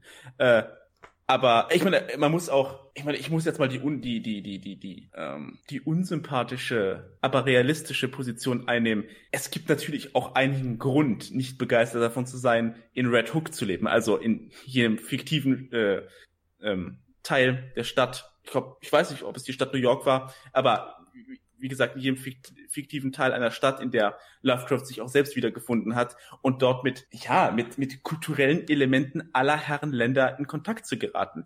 Lovecraft war eine sensible Seele und ein eher konservativer Mann und solche Menschen mögen es, und ich finde, das ist auch durchaus gerechtfertigt, unter ihresgleichen in geordneten Verhältnissen zu leben. Und wenn sie geschmissen werden in ein, äh, in ein, ein Moloch, in dem Schwarze und Araber und wie gesagt Menschen aller Herren Länder und aller Sprachen und auch aller Sitten aufeinandertreffen, also dieses diese bunte multikulturelle Welt, das wonach wir alle streben, dass die dort nicht mit Begeisterung äh, reagieren, äh, das finde ich muss nicht per se als moralisches Verbrechen verurteilt werden. Also ich denke, ja, Lovecraft sollte sich seiner eigenen Lebensschwäche stellen, aber ich denke, auch wir in unserer Zeit sollten uns der Möglichkeit stellen, dass Lovecrafts konservatives Denken oder konservatives Fühlen eine Berechtigung hat und vielleicht nicht der schlechteste Weg ist, sein Leben zu, zu führen, solange man sich bewusst ist, was man tut. Dem würde ich auch nicht widersprechen. Ich dann hätten wir das ja geklärt, dann können wir die weißen Kapuzen aufziehen und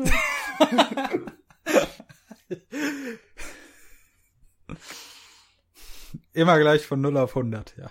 Ja, ja ich wollte an dieser Stelle noch auf ein, eine etwas längere Abhandlung äh, zum Thema Lovecraft und äh, Rassismus hinweisen, nämlich einen Podcast der Arkham Insiders, den werde ich dann unten in der Beschreibung verlinken. Ja. Gut. Ja, und zu dem Thema, ich ich finde es auch immer problematisch, wenn man, denn gerade weil diese neue Serie rauskommen soll, Lovecraft County oder so hieß die, äh, gab es wieder eine Debatte gerade um dieses Thema. Äh, natürlich wieder ein Haufen Leute würden Lovecraft gerne canceln. Ein Mann, der heutzutage so berühmt ist wie ich denke nie zuvor. Seit seinem Tod ist sein Bekanntheitsgrad ja immer weiter angestiegen. Und ich, ich sehe in solchen Sachen immer so eine Tendenz, man möchte, äh, man möchte quasi das, was man selbst als das äh, Böse in der Welt anerkennt, äh, tilgen. Man möchte, dass man es nicht mehr sieht. Aber ich habe, ich habe immer so ein bisschen das Gefühl, dass dahinter eigentlich ein Versuch steht, dass man etwas, dass man quasi nicht daran erinnert werden möchte, an den Gedanken, dass Menschen auch schlechte Seiten haben. Ja, es ist der rassistische Reinheitsgedanke, nur nicht auf, auf die Ebene der Hautfarbe oder, der, oder des Blutes gedacht, sondern auf die ja. Ebene der Gedanken gehoben. Ja, eben, wenn man so will, ideologische Reinheit. Ja, ja, genau, genau. Man möchte quasi nicht dran erinnern werden, dass man sich mit anderen Menschen, die man selbst als äh, verabscheuungswürdig erachtet, doch letzten Endes eine Spezies teilt. Ja, ich, ich würde einfach sagen, die Leute müssen in Rassismus ein bisschen entspannter sehen. Also, es mag ja eine unangenehme Eigenschaft sein, Leute zu verurteilen oder, oder vollkommen zu verurteilen. Also es ist ja auch immer die Frage, wie weit man rassistisch ist. Es ist ja nicht, nicht jeder Rassist ist ja gleich, äh, wie gesagt, hält das Geld der Rassenkrieg Rassist. Aber äh, man muss sich halt fragen, ob diese unangenehme Eigenschaft oder diese kritikwürdige Eigenschaft gleich das schlimmste Verbrechen von allen ist. Also Menschen haben tausend schlechte Eigenschaften. Menschen gehen fremd und lügen einander an und stehlen. Ja, und, und sie sind, sie sind, sie sind sehr viele Dinge, sie sind selbstgerecht, die man, die man äh, verurteilen könnte oder die in der Gesellschaft für Probleme sorgen. Aber sobald es an gewisse heilige Kühe hineingeht, Sexismus und natürlich vor allem Rassismus, der König aller Ismen, ähm, werden Standards angelegt, die bei, die bei, also die bei jedem anderen fragwürdigen moralischen Tun nicht haltbar wären, weil jeder Mensch weiß, dass man sie nicht erfüllen kann. Und was dahinter steckt, ist kein Idealismus, ist ja fast, also mag bei manchen Menschen noch Idealismus sein, aber ist in, ist in der Breite gedacht Macht. Machtdenken. Das ist ein Mittel, die Leute unter der Knute zu halten und unter Kontrolle zu halten. Und das sehen wir auch in den Versuchen, H.P. Lovecraft zu canceln sozusagen. Das ist der Versuch, Elemente einer weißen hegemonialen Kultur zugunsten von Minoritätsautoren äh, zu ersetzen. Und wir müssen uns fragen, ob wir auf dieser Grundlage unsere Kultur aufgeben wollen. Oder ob wir nicht akzeptieren, dass H.P. Lovecraft kein Heiliger gewesen ist, aber doch ein Mensch, der Kraft seiner Kreativität einen Platz in der Reihe unserer Erinnerung verdient. Ja, da könnte man jetzt auch gut wieder das Thema aufbringen, äh, dass mit ja dem Verlust der Religion, vor allem des Christentums, irgendwie, also so ist meine Wahrnehmung, der Gedanke der Vergebung verloren gegangen ist in Teilen der Gesellschaft. Ja. Denn ich denke, um wirklich einem anderen Menschen zu vergeben, äh, vergeben zu können, muss man sich selbst erstmal darüber im Klar sein, dass man selbst zum Teil auch ein schlechter Mensch ist, der Vergebung braucht. Und dass eben solche Triebe, man möchte alles reinhalten, man sieht sich selbst immer als der bedingungslos Gute, alles, was dem widerspricht, muss weg, äh, dem zuwiderläuft. Ja. Ja, das ist.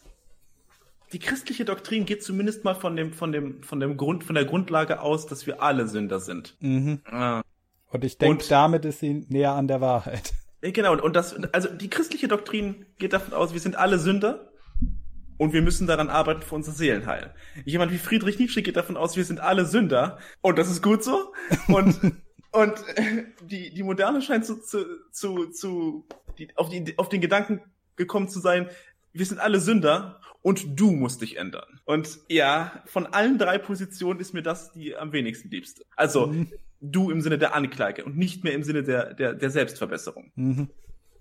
Genau. Ähm, um mal wieder auf die äh, Geschichte von Herbert West ja. zurückzukommen, nicht zu weit abzudriften. Ähm, ja, es ist noch, es ist wieder eine seiner, seiner Geschichten, die außerhalb des, des, äh, des Außerirdischen steht. Also Zeit und Schicksal und all das, das spielen eine Rolle und das sind auch wiederkehrende Elemente. Aber äh, das Necronomicon, dieses berühmte Buch, auf das er in vielen seiner Geschichten verweist, die großen Alten, die außerirdischen Elemente kommen, wie in Dagon noch nicht explizit vor und hier nicht mal implizit. Das ist eine Geschichte, die fast relativ für sich steht, würde ich sagen, in, in, in dem Zyklus. Jedenfalls von den Geschichten, die ich gelesen habe von ihm.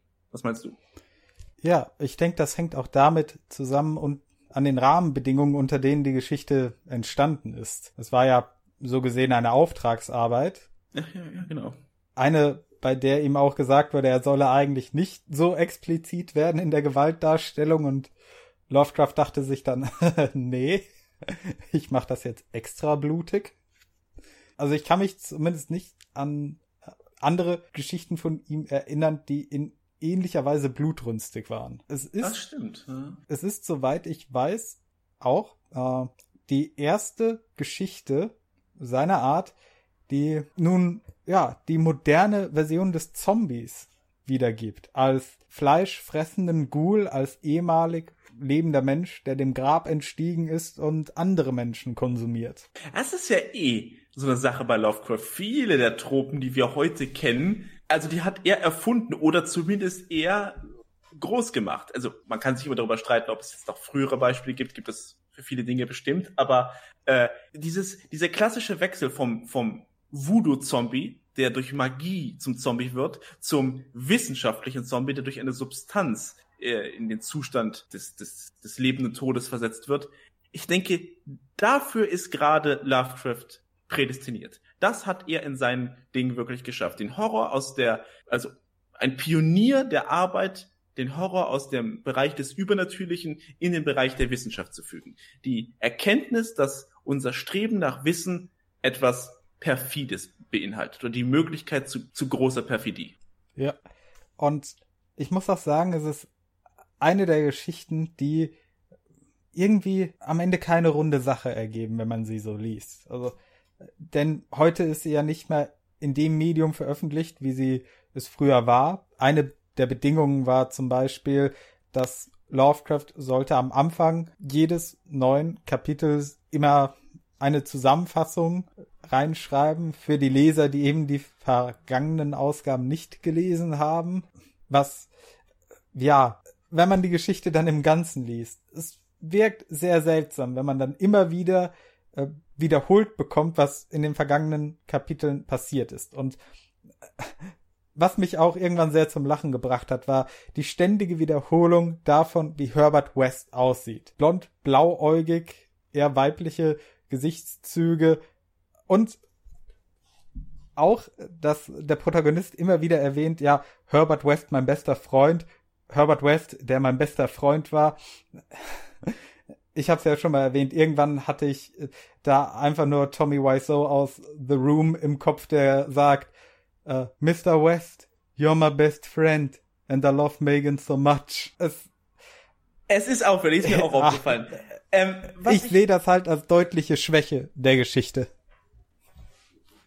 Ich würde da über diesen Aspekt noch hinwegsehen können als, als Kuriosum. Ich denke, was, was, was prägender ist, ist natürlich, wenn du es äh, regelmäßig in einer Zeitung veröffentlicht ist, wie es auch zum Beispiel ähm, Dostoevsky mit vielen seiner Geschichten getan hat. Du musst ständig Spannungsbögen einbauen. Du kannst nicht einen großen Spannungsbogen bauen, weil die Leute sich so lange nicht konzentrieren können. Also keiner kann sechs Zeitungsepisoden verfolgen. Äh, oder man kann es von den Leuten nicht erwarten, sechs Zeitungsepisoden zu verfolgen, ohne dass in jeder Episode so eine Art Cliffhanger kommt oder eine Art eigener Spannungsbogen abgehandelt wird. Das heißt, du musst praktisch sechs Brückenbögen schlagen, anstatt einen großen, einfach aufgrund der Tatsache, dass das dein ähm, Veröffentlichungsmedium ist. Ob das jetzt der Geschichte abträglich war, das weiß ich nicht. Es macht aber die einzelnen Sequenzen eher geschlossen. Also man merkt schon, dass die, dass die Geschichte, sie wirkt manchmal ein bisschen aneinandergereiht. Es, es fehlt, mhm. es, es gibt einige repetitive Elemente, es fehlt so ein bisschen der, also es ist schon ein Rahmen da für, für das Gesamte, aber es wirkt mehr so wie, wirklich mehr wie sechs Einzelepisoden, die dann aus dem Leben erzählen, anstatt dass man einen kontinuierlichen Charakterbogen verfolgt. Ich fand es nicht so schlimm. Also es ist mir nicht so negativ aufgefallen, aber aufgefallen ist es mir schon. Mhm. Deswegen ist es auch eine der Geschichten, in denen am meisten passiert, würde ich sagen. Weil eben immer dieser Spannungsbogen mit einem Payoff am Ende da sein muss. Die meisten anderen Geschichten von Lovecraft behandeln nur einen großen Spannungsbogen, der am Ende aufgelöst wird. Ja, richtig. Also natürlich, negativ ist dann natürlich, jetzt fällt mir tatsächlich ein negatives Element auf, oder er kann die Atmosphäre nicht so dicht gestalten wie in seinen anderen Geschichten, weil ihm einfach die Zeit oder die Möglichkeit fehlt, äh, ein Drittel der Geschichte nur für die Beschreibung der Umgebung und der Stimmung zu verwenden. Das ist hier nicht möglich. Und deswegen, ja, wirkt es mehr wie, wie, wie Konsumliteratur und weniger wie, wie, wie eine gut etablierte Geschichte oder eine gut etablierte Atmosphäre. Mhm. Man merkt, dass beim Schreiben der Gedanke des Geldverdienens im Vordergrund stand. Was Lovecraft sich sicherlich nie verziehen hat. Davon gehe ich aus. Ja, gut. Ähm, ich habe eigentlich keine Stichpunkte mehr. Wollen wir dann zur nächsten Geschichte übergehen? Mm, ja. Wenn du also, nichts mehr zu sagen ich, hast. Ich würde gern eine kurze Pause machen, um mir noch was zu trinken zu holen. Klar, das können wir machen. Ähm, dann treffen wir uns gleich wieder zu Die Ratten im Gemäuer, glaube ich. Ja, die Ratten im Gemäuer. Gut, dann bis gleich. Jo. Da wir alle wieder hier sind, können wir fortfahren mit einer tatsächlich eher gotisch angehauchten Geschichte von H.P. Lovecraft. Man darf nicht vergessen, auch wenn er viel futuristisches Zeug geschrieben hat, für das er heute noch bekannt ist, entstammte einer Tradition von Schreibern, äh, H.P. Äh, ich glaube, H.B. Chambers und, und Poe und dergleichen, die, ja, die in eher klassischer gotischer Manier über Gespenster und Gule und alte verfallene Gemäuer geschrieben haben. Und auch in seinen Geschichten finden sich davon Elemente wieder. Und äh, sein von einigen Kritikern, Kritikern als bestes Werk vor den großen Texten ähm, bezeichnete Geschichte ist Die Ratten im Gemäuer. Und damit wollen wir uns jetzt beschäftigen. Und naja, weil Morty jetzt schon zweimal die Inhaltsangabe ge geliefert hat. Soll ich es dieses Mal übernehmen? Gerne. Ja, ähm, die Geschichte handelt von einem. Ist alles okay? Tontechnisch? Ja. Okay, sorry, das war verwirrend.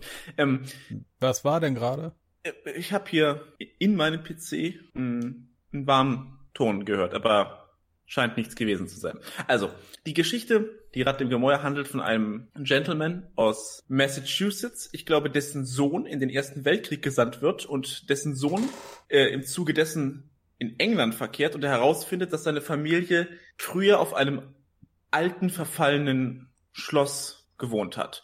Und durch den Kontakt, den der Sohn mit äh, Mitgliedern der britischen Armee macht, unter anderem auch einem äh, höheren Offizier, dem das Gemäuer gehört, bietet sich diesem Gentleman aus Massachusetts die Möglichkeit an, dieses Anwesen zu kaufen, was er auch tut.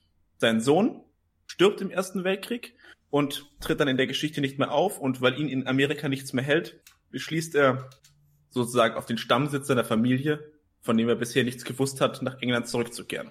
Er lässt es dann auch alles renovieren und zieht dort ein. Allerdings merkt er sehr bald, dass mit dem Ort irgendetwas nicht stimmt. Seine Katzen und auch er selbst hören ein seltsames Rascheln und Huschen in den Wänden, das die anderen Bewohner des Schlosses, also seine Bediensteten, nicht so recht wahrzunehmen vermögen. Und er geht diesem Geräusch dann auf den Grund, indem er sein äh, sein Schloss, sein Anwesen über, überprüft, indem er das Geräusch bis in den Keller verfolgt und dann bis zu einer großen Pforte oder einem Torweg, einem Altar, der offensichtlich in eine noch, noch tiefere Region des Schlosses führt, die aber verschlossen bleibt zunächst. Er lädt dann ein Team aus Wissenschaftlern aus London ein, mit ihm diese Erkundung zu machen. Sie brechen die Pforte auf und ähm, steigen hinab in die älteren Regionen des Schlosses. Und da entdecken sie sozusagen das Grauen, nämlich dass unter, unter diesem Anwesen eine, eine riesige Schlachtstätte aus, äh, mit Elementen aus allen Epochen der Menschheit versehen ist. Also von der Urzeit noch von, noch mit Skeletten von, von vormenschlicher Kontur über die Zeit der Römer, über die Zeit des klassischen Englands äh, bis dann zum 16. Jahrhundert, in dem dieser Familiensitz eigentlich äh, zerstört wurde, finden sie dort Zeugnisse eines kannibalischen oder vampiristischen Kultes. Und im Angesicht dieser Fundstücke ergibt, sie, ergibt dann auch die Familiengeschichte des Protagonisten aus Massachusetts Sinn, denn seine Vorfahren oder einer seiner Vorfahren hat der Überlieferung, der Wagenüberlieferung nach eines Tages alle seine Familienmitglieder in diesem Schloss umgebracht und ist dann von der englischen Strafverfolgungsbehörde unbehelligt äh, nach Amerika gezogen zur frühen Kolonialzeit. Und das macht dann halt im äh, Lichte dieser Entdeckung Sinn, denn kann davon ausgegangen werden, dass die äh, Mitglieder seiner Familie, die er umgebracht hat im 16. Jahrhundert, äh, eben Partizipanten bei diesen kannibalischen oder vampiristischen Kulten war.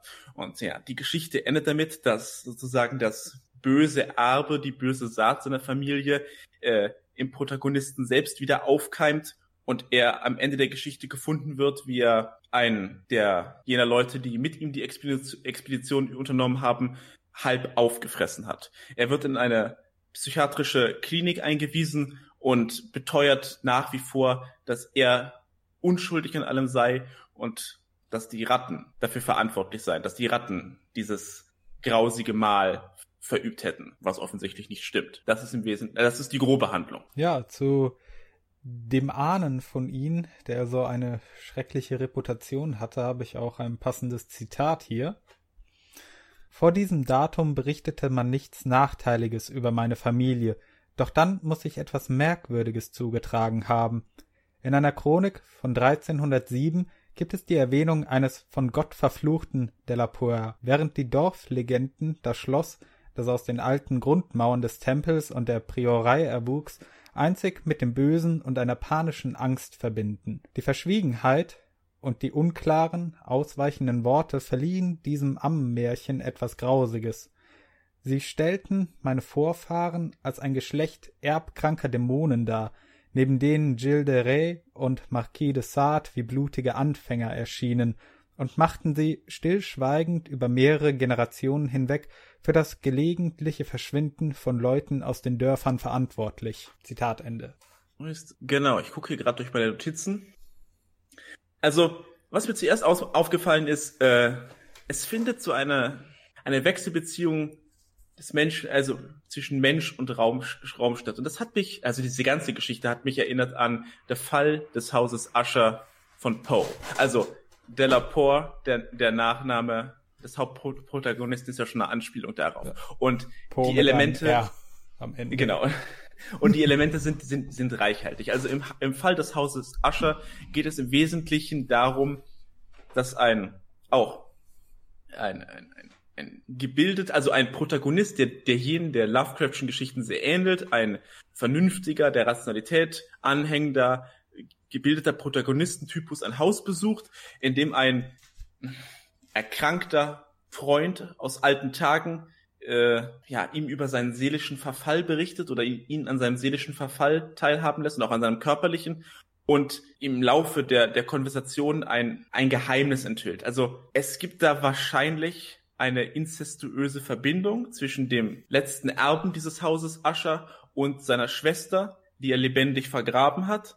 Und am Ende der Geschichte taucht diese Schwe Schwester aus äh, ihrem Verlies wieder auf und vereinigt sich in einer grausamen Manier, stürzt sich in einer grausamen Manier auf diesen letzten Erben des Hauses Ascher. Und der, der Protagonist, der Zeuge all dessen wird und der eigentlich nur versucht hat, seinem, seinem Freund der Stunde der Not beizustehen, äh, flieht aus diesem Haus und das Haus selbst wird sozusagen in die, die Tiefen eines Abgrundes gerissen, in die Tiefen eines, eines Bergsees. Und sehr ähnlich ist auch das Ende von, von Lovecrafts Werk. Das Haus wird dann von Arbeitern zerstört und äh, alle Spuren, die daran erinnern, werden geschliffen. Also dieses Element der Degeneration, das in einer Familie vorherrscht, das ein dunkles Geheim, Geheimnis birgt und vor, vor dem man sich auch nicht verstecken kann. Also das einen durch die Zeit und durch den Raum verfolgt, weil es in einem selbst liegt. Das finden wir auch in Lovecraft wieder. Also hier sind die Parallelen zwischen diesen beiden Geschichten, zwischen denen, ich glaube, 80 Jahre Zeit lag in der Entstehung. Mhm. Mich hat diese Vorgeschichte an äh, eine Legende erinnert aus, ich glaube, es war Irland oder Schottland, äh, die von Shawnee Bean, falls dir das etwas sagt. Ist das nicht dieser Höhlenbewohner gewesen? Ja, also dieser, der, äh, ja. Dieser Kannibalen-Clan, der in einer Höhle hauste und Reisende überfallen hat. Genau, das ist doch so tatsächlich sogar eine, sogar eine wahre Geschichte. Also, was der also tatsächliche also, Wahrheitsgehalt jetzt ist, das wage ich auch zu bezweifeln, aber zumindest ist hm. das doch eine Geschichte, die zumindest, die nicht in der Moderne entstanden ist, die sich schon sehr lange ja. hält. Ich glaube im 15. oder 16. Jahrhundert entstanden. Count Dankula hatte dazu mal ein längeres Video gemacht, in dem es in dem erwähnt wurde, dass vieles wohl aus Propagandagründen genau, äh, genau. Ich überspitzt dargestellt gerade. wurde. Genau, das war also es ist eine schottische Geschichte und die Engländer haben es äh, erfunden, um die um die Schotten in, in, in, in einem politischen Streit im 18. Jahrhundert, ich glaube, es ging um die Vereinigung der Krone oder sonst irgendwas, als, als primitive Barbaren darzustellen. Hm. Ja, da kann ich mich dran erinnern. Es ist halt klassische Gräuelpropaganda. Also Kannibalismus zieht bei den Menschen immer. Das, das das hat auch im Ersten Weltkrieg schon Plakate gegeben oder dann wieder Plakate gegeben, äh, in denen ich glaube deutsche Soldaten angeklagt wurden, französische oder belgische Kinder gegessen zu haben oder sonst irgendwas. Also äh, das ist ein beliebtes wiederkehrendes Motiv. Mhm. Hat ja auch diesen Charakter eines Sakrilegbruchs, der Verzehr eines anderen Menschen. Genau. Ähm, Deswegen wird das wahrscheinlich eine Konstante sein, die sich als moralisch verwerflich durch ja eine Menge Kulturen hindurchgezogen hat. Genau, was, also was mir an der, an der Geschichte wirklich aufgefallen ist, dass sie, dass sie wieder das Alte mit, mit neuen Themen verbindet. Also dieses, das Gemäuer ist ja ganz klassische gotische Umgebung. Aber in allem, in der ganzen Geschichte spielt Genetik und Evolution eine große Rolle, wenn auch noch nicht in explizit so benanntem Charakter. Wie gesagt, Geschichte ist 1900 um 1920 entschieden, erschienen, in einer Zeit, in der das mit der Vererbungslehre noch nicht so klar war wie heute. Äh, aber wir finden in diesem Keller, wie gesagt, die, die Evolution des Menschen nachvollzogen, von urzeitlichen Skeletten bis zur Moderne. Wir finden in diesem, im Protagonisten ein genetisches Element der Degeneration, ein Atavismus sozusagen, der ihn in die Barbarei zurückreißt. Also, wir finden in, in, in Lovecrafts Geschichte eine, eine Angst vor dem, vor dem Affen im Menschen. Und davor, dass er durch ein ungünstiges genetisches Schicksal vielleicht wieder ausbrechen könnte. Könnte man das so sagen? Ich denke, ja, das kann man. Man merkt auch wieder Parallelen zu Die Berge des Wahnsinns, auch wenn es da nicht explizit um den Menschen an sich geht. Äh, Im Berge des Wahnsinns hat man ja auch dieses Element, man entdeckt äh, ja ein Höhlengewölbe, in dem sich die Vergangenheit einer gut, dort einer Alienrasse offenbart, hier eben die Ahnenlinie einer Familie. Also etwas, das auch unter dem, was man sehen kann, verborgen ist. Es ist ja nicht nur im Keller, sondern nochmal unter dem Keller. Und eine Sache, die mich immer fasziniert hat, weil ich bin in Gedanken nie wirklich zu einer Antwort gekommen, also höchstens einer metaphorischen. Es wird an einer Stelle erwähnt, dass die, ich müsste mal eben gucken, ja, hier ist die Stelle, die hatte ich mir markiert. Unsere ganze Aufmerksamkeit nahm der bedeutsame Hauptaltar in Anspruch und binnen einer Stunde gelang es Sir William Brinton, dass der Altar sich nach hinten neigte, im Gleichgewicht gehalten durch ein unbekanntes Gegengewicht. Vor uns offenbarte sich nun ein solches Grauen, das uns, wären wir nicht darauf vorbereitet gewesen, übermannt hätte. Durch eine fast quadratische Öffnung im Plattenboden, verstreut auf den Stufen einer Treppe, die so erstaunlich abgenutzt war, dass sie wenig mehr als eine Schräge in der Mitte darstellte, lag eine gespenstische Ansammlung menschlicher oder halbmenschlicher Knochen. Die intakten Skelette zeigten die Haltung panischer Furcht, und auf allen Knochen sah man die Spuren, die Schaben, schabende Nagezähne hinterlassen. Die Schädel deuteten auf äußerst schwachsinnige Cretins und primitive Affenmenschen. Über die so teuflisch besäten Stufen wölbte sich ein abwärts führender Durchlass, anscheinend aus dem soliden Fels gemeißelt und durchströmt von einem Luftzug. Es war kein auffallender giftiger Hauch, wie aus einer gerade geöffneten Gruft, sondern eine kühle Brise von einer gewissen Frische. Wir zögerten nicht lange und suchten uns schaudernd einen Weg die Treppe hinab. Dabei machte Sir William, der die behauenen Wände untersuchte, die sonderbare Feststellung, dass der Durchgang gemäß der Richtung der Meißelschläge von unten nach oben gehauen worden war. Und das finde ich faszinierend, dieser Aspekt, dass von unten nach oben gegraben wurde. Das ja, irgendetwas ja. ist emporgekrochen und hat sich breit gemacht in der normalen Welt des Protagonisten. Genau. Also äh, metaphorisch gesehen sah ich das immer so als, ja, Stellvertreter für das Unbewusste. Etwas, das so äh, in einem selbst irgendwo tief hinten vergraben ist, aber das sich doch einen Weg nach oben sucht. Hier eben auf einer genetischen Ebene, nicht auf einer psychologischen. Auch auf einer psychologischen. Also das genetische Element ist gegeben, aber es spielen ja auch Träume in diesem, in diesem, in dieser Geschichte eine große Rolle. Also ein Traum von einem schrecklichen Schweinehirten, der irgendwelche pilzbewachsenen Untiere bewacht, die dann am Ende von Ratten verspeist werden.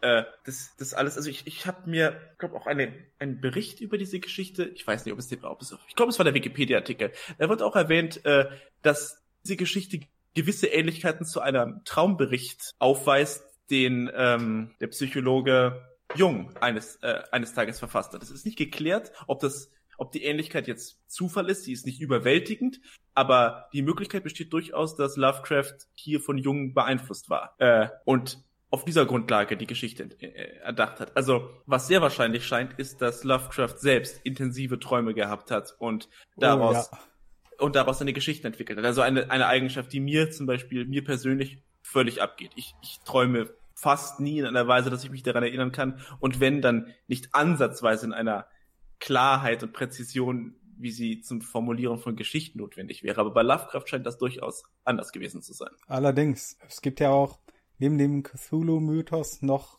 einen anderen großen äh, Kanon an Geschichten, den sogenannten Traumzyklus von ihm, zu dem wir später noch kommen werden.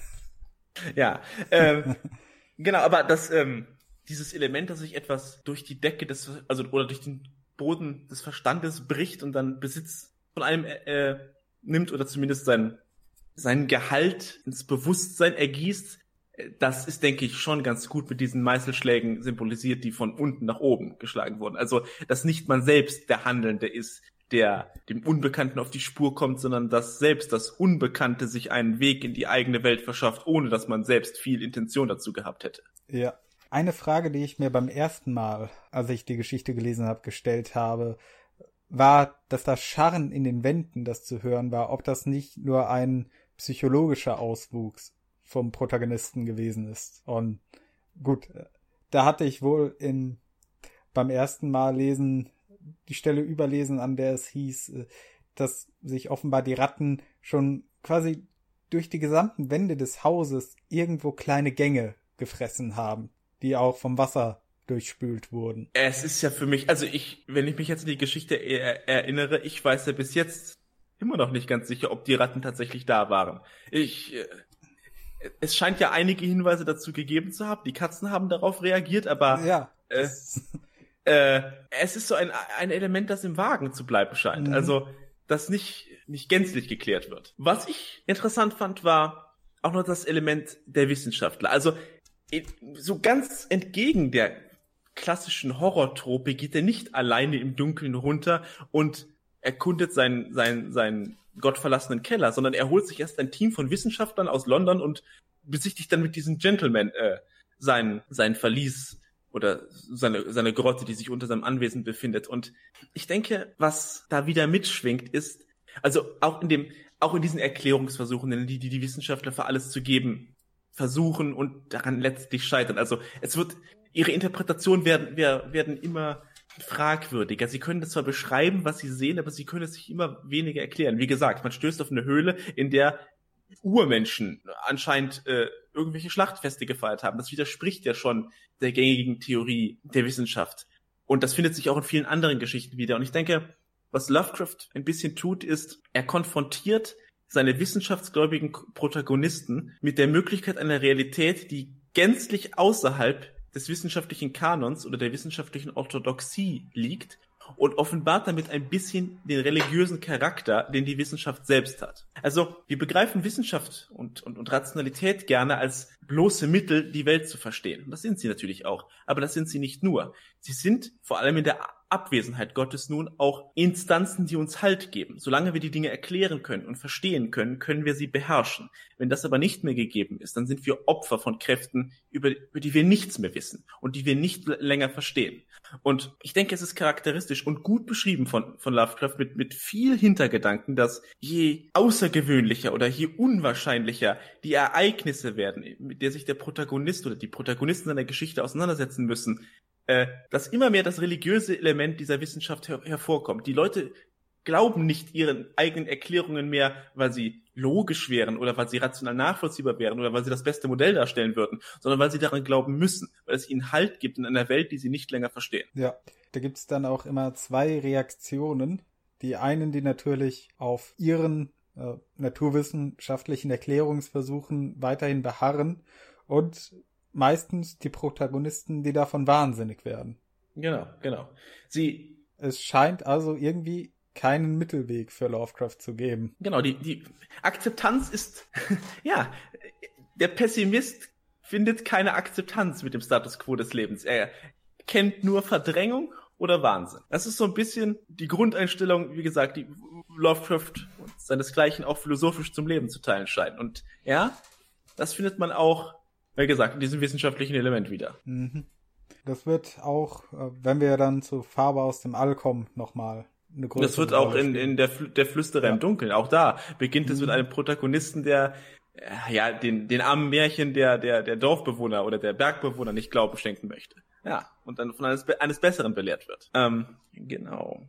Es gibt natürlich auch, also man muss natürlich auch ein paar Kritikpunkte anbringen. Also zum Beispiel dieses ganze, es gibt gute Elemente wie gesagt, in dieser Geschichte, die wir gerade auch angesprochen haben, ne? das mit der Wissenschaft und das mit der, das mit der Genetik, der Träumen eines, eines, ein, die Gefahr eines unausweichlichen Schicksals, aber was mich ein bisschen gestört hat, das ist auch äh, dieser vulgär spektakuläre Charakter, der gerade in dieser Geschichte in vielen Aspekten noch zum Tragen kommt. Also man merkt hier, dass es noch eine Geschichte ist, die sehr verhaftet ist im Klischee dieser Zeit. Also wir haben ein altes Gemäuer und wir haben Ratten und wir haben Kannibalismus.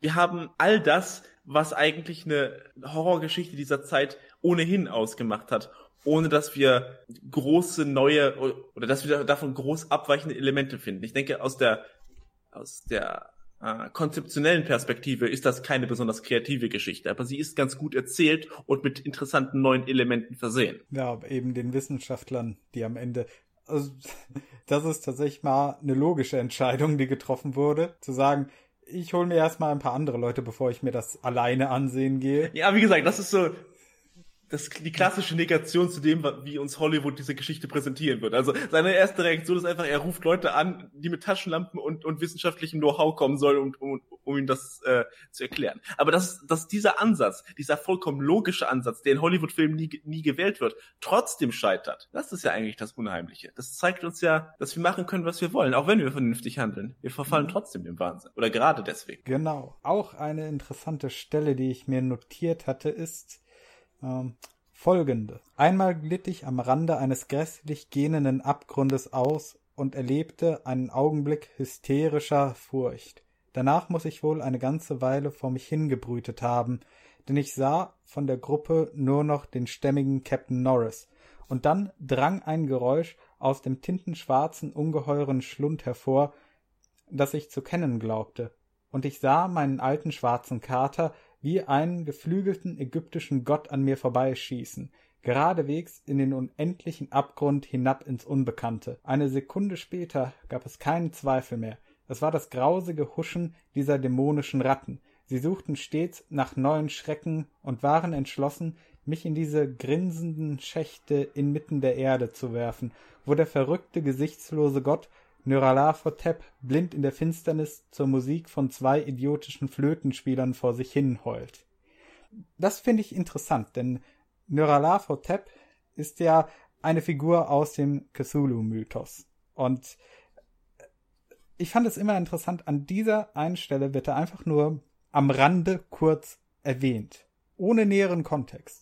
Ja, ja, es ist das erste Spielen mit einem Gedanken, der später größeren, dem später größere Raum gewidmet wird. Ich habe Nyarlathotep immer als als den Ausdruck eines Statements gesehen. Gott interessiert es nicht. Wenn es einen Gott gibt, ist er Chaos.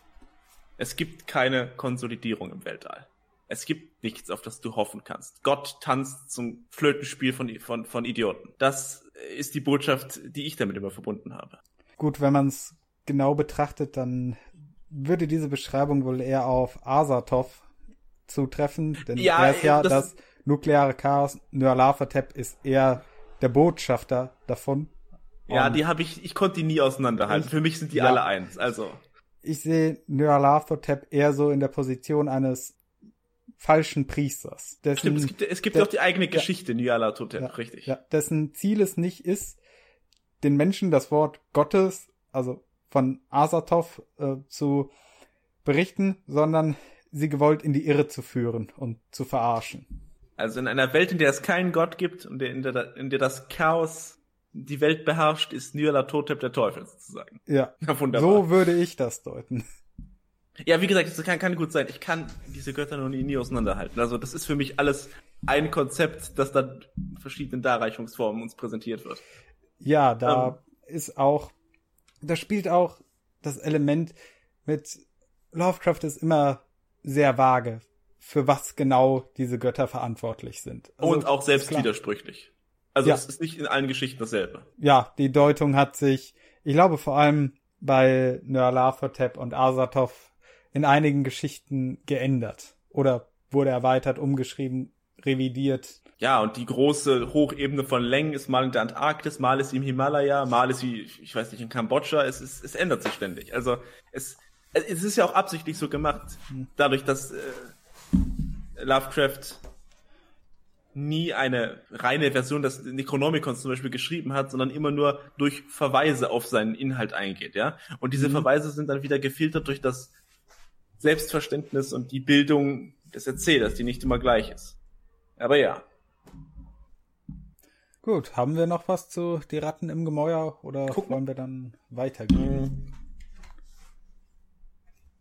Äh, nein, also ansonsten, ich glaube, ich habe hab alles äh, genannt. Äh, das nächste wäre dann die Farbe, die Farbe aus, aus, dem, All. All. Richtig, also was meine persönliche Favorit von Lovecraft ist, möchtest du sie kurz zusammenfassen? Ja, das kann ich gerne übernehmen. Nun, es beginnt damit, dass äh, ein Meteor auf die Erde stürzt. In, ich weiß nicht mehr, wie die, wie genau die Stadt hieß, aber es war in der Nähe von Arkham. Und dort landet dieser Meteor in der Nähe eines Bauernhofes der Familie Gardner, die sich darüber zunächst einmal wundert. Und dann kommen Experten dazu, die diesen Meteor begutachten und feststellen, dass er ganz seltsame Eigenschaften an den Tag legt. Zum Beispiel, dass er nach und nach immer weiter schrumpft. Und bei näherer Untersuchung stellen sie fest, im Inneren dieses Meteors ist eine Kugel, die sie dann aufbrechen und etwas tritt aus. Und danach ist der Stein sehr schnell verschwunden. Und in den folgenden Wochen, Monaten und ich glaube, die ganze Geschichte zieht sich etwas über ein Jahr hinweg beginnt dieser Bauernhof sich zu verändern. Die Früchte nehmen seltsame Geschmäcke an, äh, das Vieh dreht durch und auch die Familie Gardner äh, wird immer wahnsinniger, degeneriert teilweise und letzten Endes verkommt komplett. Und äh, man erfährt das aus Sicht eines Nachbarn, also, also eines etwas weiter entfernten Nachbarn, der Gardner, der immer wieder mal nach ihnen sieht, was da los ist. Und zunächst erwischt es die Mutter, die sich in, nun ja, ein mutiertes Wesen verwandelt, das nicht mehr wirklich menschlich ist, das dann auch auf dem Dachboden gehalten wird.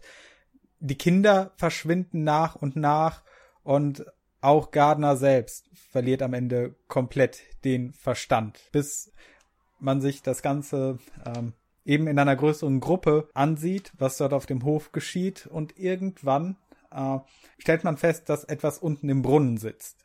Und als man das entdeckt, passiert es, dass dieses etwas sich aus dem Brunnen erhebt, gen Himmel steigt und dann komplett verschwindet, während das Haus der Gardners einstürzt und quasi nur noch eine komplett verwüstete Landschaft zurückbleibt. Ein desolates Nirgendwo genannt die verfluchte Heide.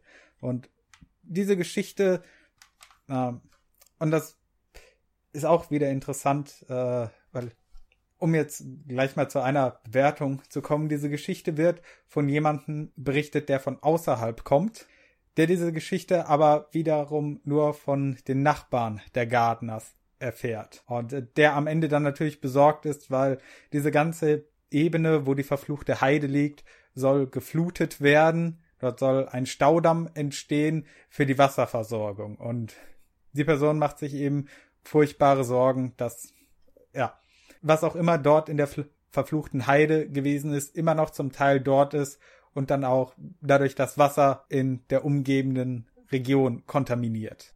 Genau.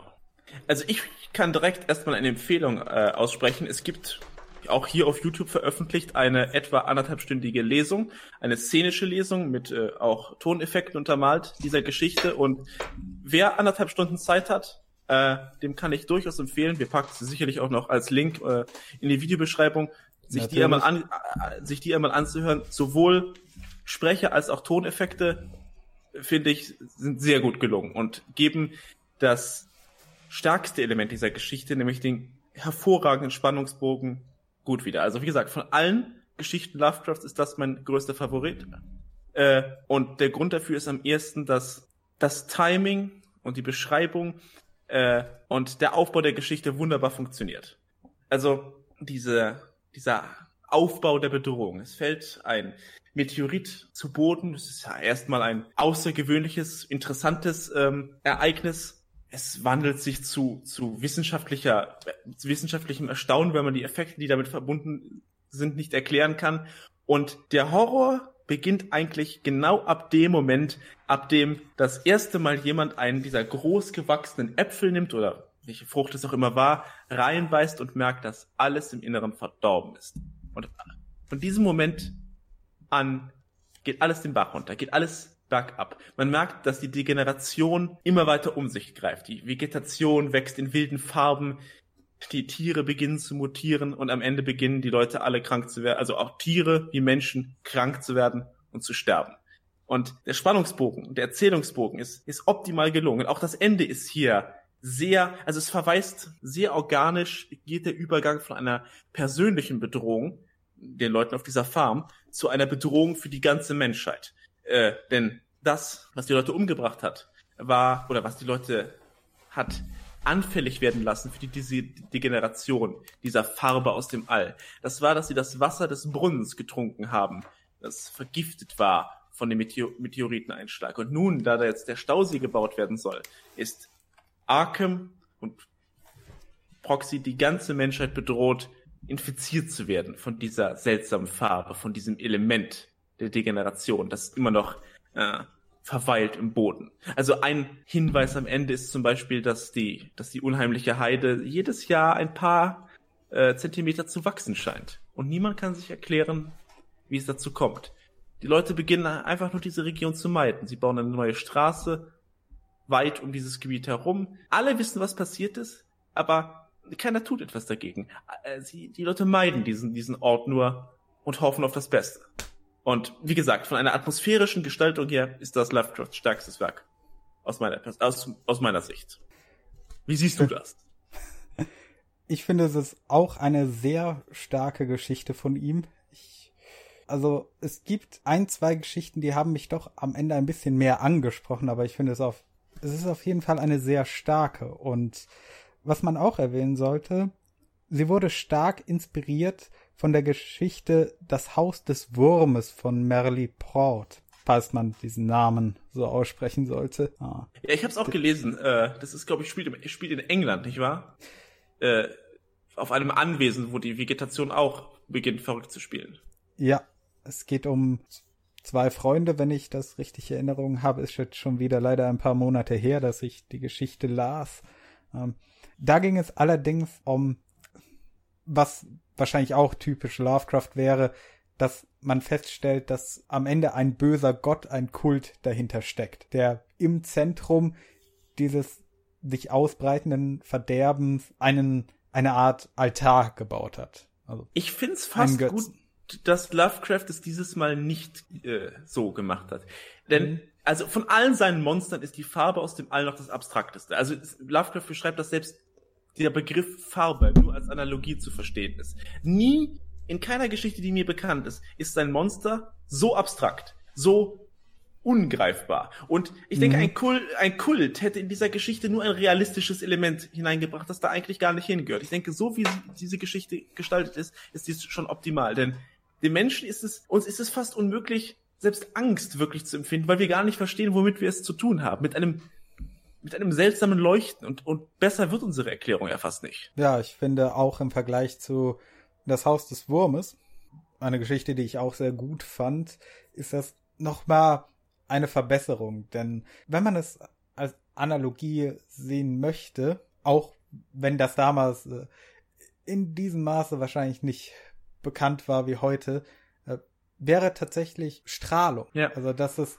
sich bei der Farbe aus dem All um eine Strahlung handelt. Zumindest würde man sagen, dass sie nach einem ähnlichen Muster agiert. Es ist, es dauert lange, bis man Wirkung sieht. Zum Beispiel hm. nach einer Atomexplosion, wenn man zu nah daran stand, dass, äh, also wenn man das Glück hatte zu überleben, aber eine ordentliche Strahlendosis abbekommen hat, zum Beispiel wie bei dem Unfall in äh, Fukushima oder, oder, ja. oder Tschernobyl, dass es eine Weile dauert, wenn man eben in einer entsprechenden Entfernung gewesen ist, dass es sich sehr lange ziehen kann, bis man die direkten Folgen davon mitbekommt.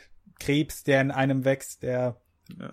ja nichts anderes als, als mutierte Zellen, die einen zerfressen. Und soweit ich weiß, die Auswirkung von Strahlung war damals noch nicht in diesem Maße bekannt. Also, wenn wir uns an die Entdeckung der Radioaktivität erinnern, das ist ja Curie, das ist, meine ich, das Ende des 20. Anfang, äh, das Ende des 19., Anfang des 20. Jahrhunderts.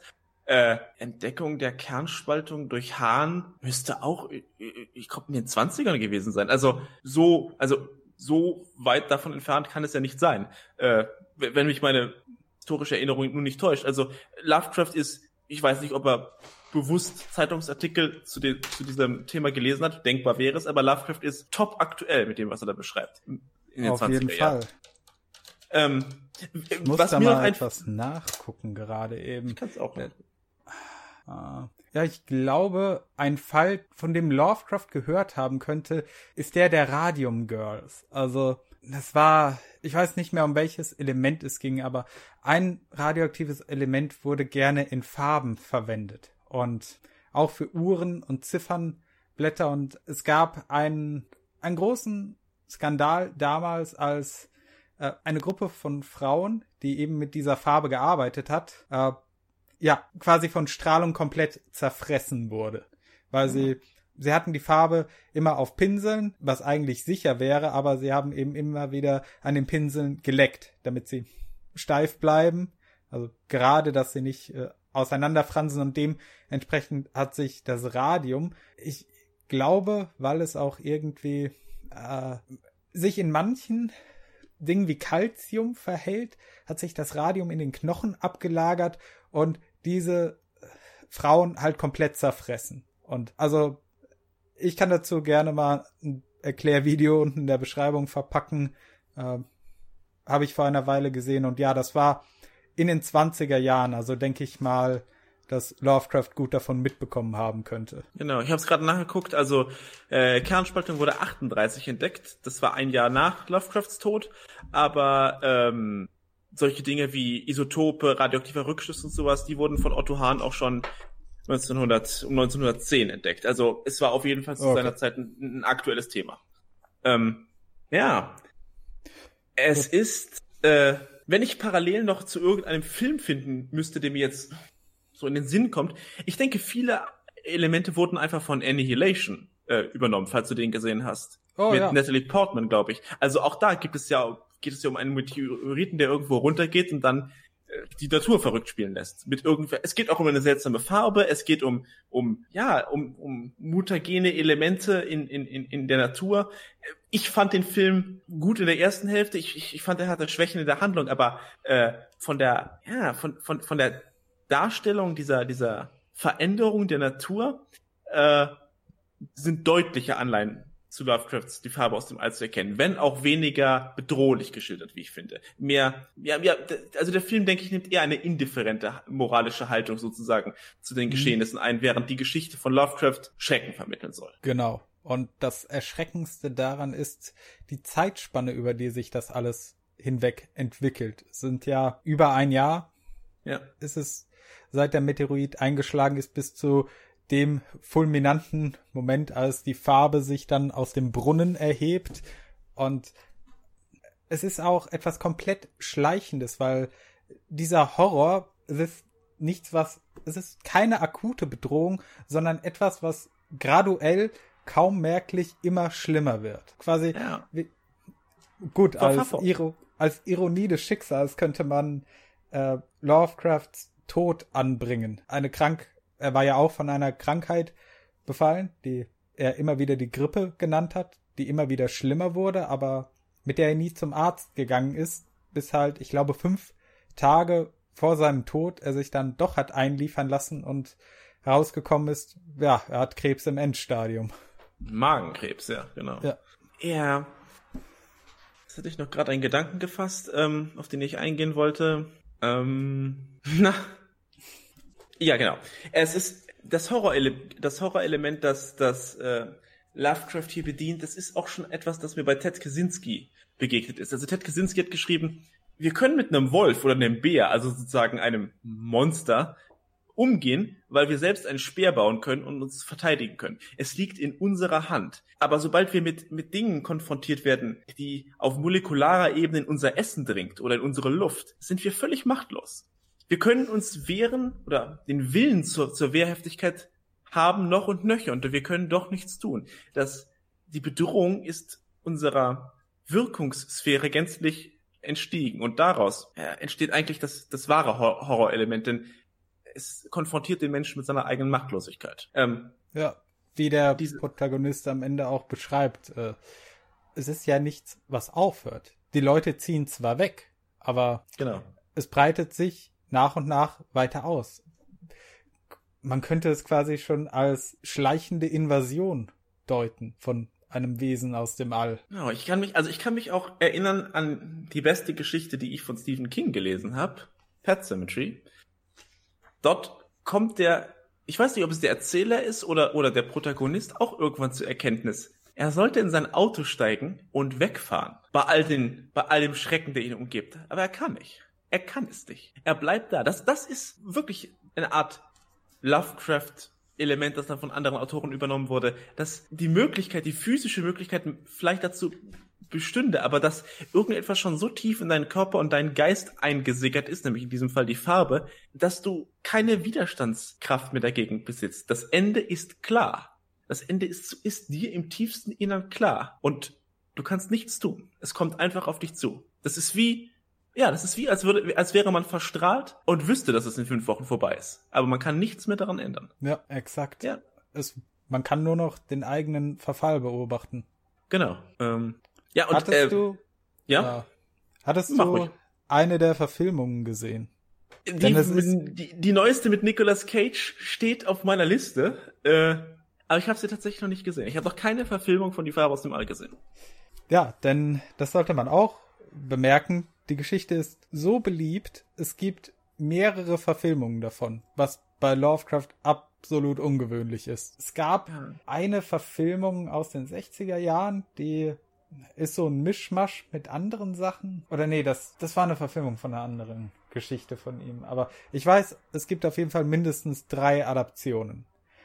Eine eher trashige Adaption aus den 80er Jahren namens The Curse. Tatsächlich einen deutschen Film, einfach nur die Farbe genannt und eben die moderne Adaption mit Nicolas Cage. Und Hast du alle gesehen? Ja, natürlich. ja, natürlich. Morty hat jeden Film gesehen. ähm, welchen findest du am besten? Am besten finde ich tatsächlich die neue Adaption mit Nicolas Cage. Ah, also, da muss ich, ja, da die, muss ich die tatsächlich nochmal gucken. Also. Eine, die ich auch, also ich prinzipiell, ich würde alle drei empfehlen, je nachdem, was man gerne möchte. Also, wenn man gerne hätte, also wenn man gerne sehen würde, wie eine Lovecraft-Geschichte als trashiger 80er Jahre Horrorfilm inszeniert wurde, dann kann ich auch The Curse empfehlen. Ähm, die deutsche Adaption ist interessant, denn ich denke, das ist das beste Element daran, also die beste Idee dahinter, dass der Film in Schwarz-Weiß gehalten ist und mm. nun die Farbe einfach bunt. Auch äh, zufälligerweise genau wie in der Version mit Nick Cage überwiegend ein rosa, lila, pinkes Etwas. Ich glaube, so wurde sie an einer Stelle auch im Buch teilweise beschrieben. Also irgendwas nicht ganz wie lila oder so, meine ich mich daran zu erinnern. Ich kann mich an das Phosphoreszieren erinnern, aber genau. ja. Ich denke gerade deswegen, der, wenn man das visuell umsetzen möchte, ja, schwarz-weiß mit einer bestimmten Farbe dann eben als die Farbe die beste Option. Ja ich, ich denke gerade darüber nach, auch in, auch in dieser Geschichte finden wir wieder dieses Element der Wissenschaft als Religion. Also ja. es ist natürlich so, es ist natürlich schwer, jemandem, ich kann ja noch verstehen, dass zum Beispiel der Reporter, der einmal kurz in der Geschichte erwähnt wird, dass dir das nicht glaubt. Also wenn man zu einem Reporter geht und sagt, seitdem ein Meteorit auf meinem Hof gefallen ist, spielt bei mir die Tier- und Pflanzenwelt verrückt und ich glaube, eine außerirdische Farbe hat alles infiziert. Klar hält er dich für einen Spinner. Ich meine, das, das ist nachzuvollziehen. Aber die Wissenschaftler, die ihre Proben und Tests machen, können sich das auch selbst nicht erklären. Sie zweifeln an einem gewissen Punkt ja sogar selbst daran, ob sie wirklich eine Probe mitgenommen haben oder ob sie das nicht alles nur geträumt haben, weil alles so sich so völlig ungewöhnlich verhält. Und auch hier ist es wieder, die Wissenschaftler müssten eigentlich sich mit der Frage konfrontieren, warum sie nichts von alledem erklären könnten, was ihre Wissenschaft denn wert ist, wenn sie, wenn sie für keines der, der, der vorkommenden Phänomene Erklärung finden, finden können und wenn sie auch keine, keine Hilfe, Hilfe bieten können. Sie sind völlig nutzlos. Und mit ihrer Nutzlosigkeit konfrontiert, wiegeln sie ab und, und, und behaupten, sei nicht so schlimm, es sei eine, eine mhm. mineralische Verunreinigung, die durch Regen wieder ausgespielt wird. Aber nichts davon ist wahr. Es ist, es ist Selbstversicherung. Ja. ja. Sie werden auch nach diesen äh, ursprünglichen Treffen mit Gardner und der Begutachtung des Meteoriten, bis er eben verschwunden ist, ja, wurde die verfluchte Heide auch von der Wissenschaft verlassen. Es genau. wird nicht mehr erwähnt, dass sich irgendeiner jemals wieder dorthin getraut oder dafür interessiert hätte. Was, ja.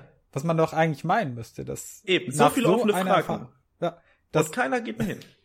Dass nach so einer Erfahrung zumindest eine Person da geblieben wäre, die sich gesagt hätte, okay, hier sind, hier gehen ein paar wirklich seltsame Dinge vonstatten mit äh, den mutierten Tieren, den seltsamen Pflanzen und all dem. Nein, die Heide wurde nicht, ja, vom, auch vom Gott der Wissenschaft verlassen.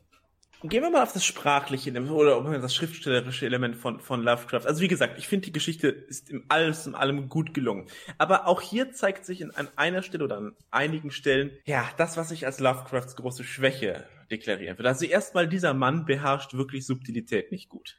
Ähm, mhm. Es gibt da eine Szene, in der die halblebenden Überreste einer der Frau der Gardners in der Dachkammer entdeckt werden. Ja, und es wird nicht explizit beschrieben, aber im Wesentlichen kann aus der Beschreibung geschlossen werden, dass äh, der Nachbar, ich glaube ich, heißt, wie heißt er, Nate oder äh, Emmy, Amy, Emmy Pierce. Genau, Emmy, Emmy Pierce heißt er. Also der Nachbar kommt vorbei und in einem Akt der Gnade nimmt er sich irgendeinen Knüppel und schlägt die Frau tot. Das wird durch die Geschichte äh, vermittelt. So.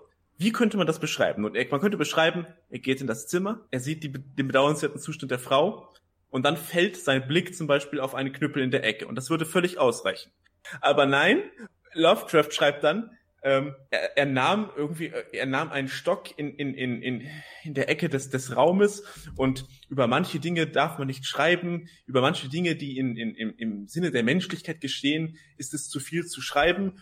Und dann später noch einmal in der Geschichte, wenn er auf, auf Nate Gardner trifft, äh, den Stock, den er immer noch in der Hand hatte, aus einem Grund, der, der sich aller Beschreibung entzieht oder sonst irgendwas. Also eine wahnsinnig mhm. äh, umständliche, offensichtliche äh, Andeutung, dass der damit die Tra Frau totgeknüppelt hat. Äh, äh, Lovecraft traut in diesen Momenten, so habe ich das Gefühl, seinen Lesern einfach nicht zu, es sofort zu checken. Und da habe ich auch manchmal das Gefühl, dass vielleicht gerade das Momente sind, die Lovecraft sich auch nicht zutraut, niederzuschreiben. Warum auch immer. Vielleicht aus dem Grund, dass er eben weiß oder dass ihm nichts einfällt, wie man das ja, im Sinne seiner Geschichte verdeutlichen könnte, ohne zu sagen, es wäre unaussprechlich. Ja, genau. Also, wie gesagt. Ich habe auch die Stelle gerade mal rausgesucht, als Amy ja, die Mutter tötet. Amy wollte mir von dieser Szene keine weiteren Einzelheiten berichten, doch die Gestalt in der Ecke kehrte in seiner Erzählung nicht mehr als sich bewegendes Objekt wieder. Es gibt Dinge, über die man nicht sprechen kann, und was man zuweilen aus reiner Menschlichkeit tut, wird manchmal vom Gesetz unnachgiebig geahndet. Ich folgerte, dass in der Dachkammer kein sich regendes etwas zurückblieb und dass es ein ungeheuerliches Verbrechen gewesen wäre, anders zu handeln. So ungeheuerlich, dass es jedes empfindsame Wesen zur verdienten ewigen Marter verdammt hätte. Nur ein stoischer Bauer konnte all das überstehen, ohne in Ohnmacht zu fallen oder wahnsinnig zu werden. Amy verließ bei klarem Verstand das Zimmer und schloss das verfluchte Geheimnis hinter sich ein. Wir sind bei Fahrer aus dem All, freut mich, Hallöchen. Genau. Hallo, Blante, willkommen, Hi. du Bauer. Genau. Bevor ich das jetzt vergesse, noch diesen Gedanken zu Ende. Also man sieht ja in dieser Beschreibung, das ist, das ist länger als es sein müsste. Und das kommt auch später nochmal vor. Wie gesagt, der Stock wird nochmal erwähnt, wenn, äh, wenn er auf Nate Gardner trifft. Es ist, es ist auch nicht das, das, das, das einzige Mal. Es ist, ähm, in, es ist mir auch aufgefallen bei der Beschreibung des, des, des verwüsteten Camps in, in, in, in die, die äh, Berge des Wahnsinns. Also Lovecraft verwendet in diesen Punkten wesentlich mehr Beschreibung und wesentlich mehr Wörter als nötig wäre und wirkt dadurch ungeschickt. Es wird, es wirkt klobig. Es müsste nicht so sein. Jeder Mensch hat schon nach dem ersten Satz verstanden, was dort geschehen ist. Und jede weitere Beschreibung versetzt einen selbst in den Status eines Kindergärtners. Und jetzt ihr. Äh, eines Kinder, eines Kindergartenkindes so. das würde ich auch so sagen. Besonders interessant auch wieder hier, äh, dass er erwähnt, äh, die, äh, was, ja, nur ein stoischer Bauer konnte all das überstehen. Also hier gibt es für ihn eine klare Unterscheidung zwischen ja dem einfachen Bauer, der so etwas halt hinter sich bringen kann, quasi eine archaische Stärke, das zu tun, was nötig ist, äh, während aus der Position des Erzählers, also auch der von äh, dementsprechend der von Lovecraft selbst, da äh, ja eine zart beseitete Schwäche besteht, die genau. er eben genau in diesen ewig langen Beschreibungen zum Ausdruck bringen muss. Also ich ich denke, diese Passagen beschreiben eher den Charakter des Erzählenden als wirklich, ja, die Natur des Aktes an sich. Und mal davon abgesehen, dass es generell eher ein guter Hinweis ist, nicht zu schreiben, das kann nur ein stoischer Bauer aushalten, sondern einfach die Handlung zu beschreiben und die Schlussfolgerung, dass das nur ein stoischer Bauer einfach so aushalten kann, dem, dem Leser zu überlassen. Also dieses klassische Show Don't Tell, an das sich äh, Lovecraft in einigen Szenen eben nicht hält, äh, zu explizit beschreibt und damit seinen, seinen, seinen eigenen Effekt ein wenig zerstört. Er macht mal Krach. Ich habe gerade kaum Krach gemacht. Alles gut. gut, Blante. Deine Meinung zur Farbe aus dem All, jetzt da du anwesend bist. Äh, na, das Ding ist, ich habe jetzt halt äh, die Befürchtung, dass ich jetzt hier nur Dinge wiederholen würde, weil ich war jetzt auch ziemlich lange weg, weil es, es ist gerade gerade bei mir alles ein bisschen dumm gelaufen. Aber ähm, schön, dass ich jetzt da bin. Aber grundlegend Farbe aus dem All. Ich hätte sie davor, ähm, bevor wir den Podcast äh, geplant haben, hätte ich äh, sie schon in meiner Top 5 gehabt. Aber jetzt, ich habe die halt auf Arbeit habe ich die als Hörbuch jetzt äh, mehrfach gehört und äh, würde jetzt sogar wirklich sogar sagen, dass sie für mich sogar wirklich das beste Stück von Lovecraft ist, weil äh, die Atmosphäre wirklich zieht. Ähm, und äh, einfach alles, was irgendwie Lovecraft irgendwie ähm, ausmacht, quasi da drin ist. Ähm, und da komme ich gerade rein und ich höre gerade Schattenmacher äh, darüber einfach auch ein bisschen ranten. Deshalb äh, tut es mir gerade ein bisschen leid, wenn ich hier ein bisschen blöd jetzt reingrätsche. Ich weiß, es ist gerade bei mir durchgelaufen. Also so, wie weit seid ihr? Welche Stories habt ihr denn schon abgehandelt? Äh, darf ich das kurz fragen? Also, wir hatten Dagon, Herbert West, die Ja. Ratten im Gemäuer und jetzt sind wir bei Faber aus dem All. Genau. Oh Gott, wir haben noch nicht mal die Hälfte der Liste abgearbeitet. Holla, die Waldfee. Ah, wir hatten ja, Ja. viel zu besprechen. Wir sind bei zweieinhalb Stunden aktuell. Ja, ja, ja, ich weiß, ich bin viel zu spät. Es tut mir leid an alle Zuhörer. Äh, es ist, äh, ich entschuldige mich, tut mir leid. Dreieinhalb Stunden. Genau. ähm, was ich, äh, genau, das war der eine Aspekt, auf ich, auf, mit der Subtilität, auf den ich eingehen wollte. Der andere Effekt ist halt, äh, seine Geschichten haben nie Charakterentwicklung, haben nie Dialoge. Das ist immer Erzählung Oder Monologe. Oder Monologe. Also deswegen sind die ersten Hälften seiner Geschichte, das meinte ich auch. Also die Farbe aus dem All ist tatsächlich eine Ausnahme, weil sie der Spannungsbogen hier noch wirklich gut und organisch äh, gelingt. Aber generell finde Und ich es die gibt auch ein paar Dialoge. Also Richtig, es- nicht es gibt lange, aber wenige den und Dialog kurz. zwischen dem sterbenden Nate und dem ähm, äh, und Emmy im Bauernhaus zum Beispiel. Ja. Äh, ja, aber äh, generell, also wie gesagt, Lovecraft war ein Einzelgänger. Lovecraft hat nicht gewusst, wie sich Leute unterhalten, weil er da keine Übung drin hatte. Und deswegen haben seine Ja. Geschichten keine Dialoge. Äh, Lovecraft hat hauptsächlich Briefe geschrieben, was man Genau. auch merkt, wenn man sich diese ewig langen Dialoge durchliest. Also ich habe gerade hier mal die Stelle aufgeschlagen, in der äh, Gardner davon erzählt, wie es ihm geht. Und das nimmt alleine schon so knapp eine Dreiviertel Seite am Stück ein. Ja, wenn man kurz einmal eingritschen kann, also das Ding ist, also Lovecraft wirkt ja dann immer wie so, wie so der gewollte, ein also wie, wie halt der Einzelgänger, weil er irgendwie zu blöd war, Freunde zu finden. Das Ding war, gerade in seiner Zeit in New York, äh, der hatte ja schon Freunde, auch Leute, die ihm nahestanden, mit denen er auch Zeit verbracht hat. Aber das Ding ist einfach, Lovecraft hat dann irgendwann auch selbst einfach die Distanz gesucht, hat sich dann selbst mit den Leuten, von denen er auch irgendwo finanziell abhängig war, ähm, na, hat den, hat den Kontakt einfach immer weiter vermindert, hat sich dann lieber auf seine eigenen äh, Sachen fokussiert, hat seine eigenen ewig langen Spaziergänge gemacht und der war einfach, ähm, also ich will es einfach nochmal klarstellen für die, für die alle Zuhörer, Lovecraft war einfach ein Typ, der zwar potenziell Freunde gehabt hätte oder auch hatte, aber sie auch von sich selbst abgestoßen hat. Also er war von sich selbst auch Einzelgänger. Kurz mal eingrätschung von mir, sorry.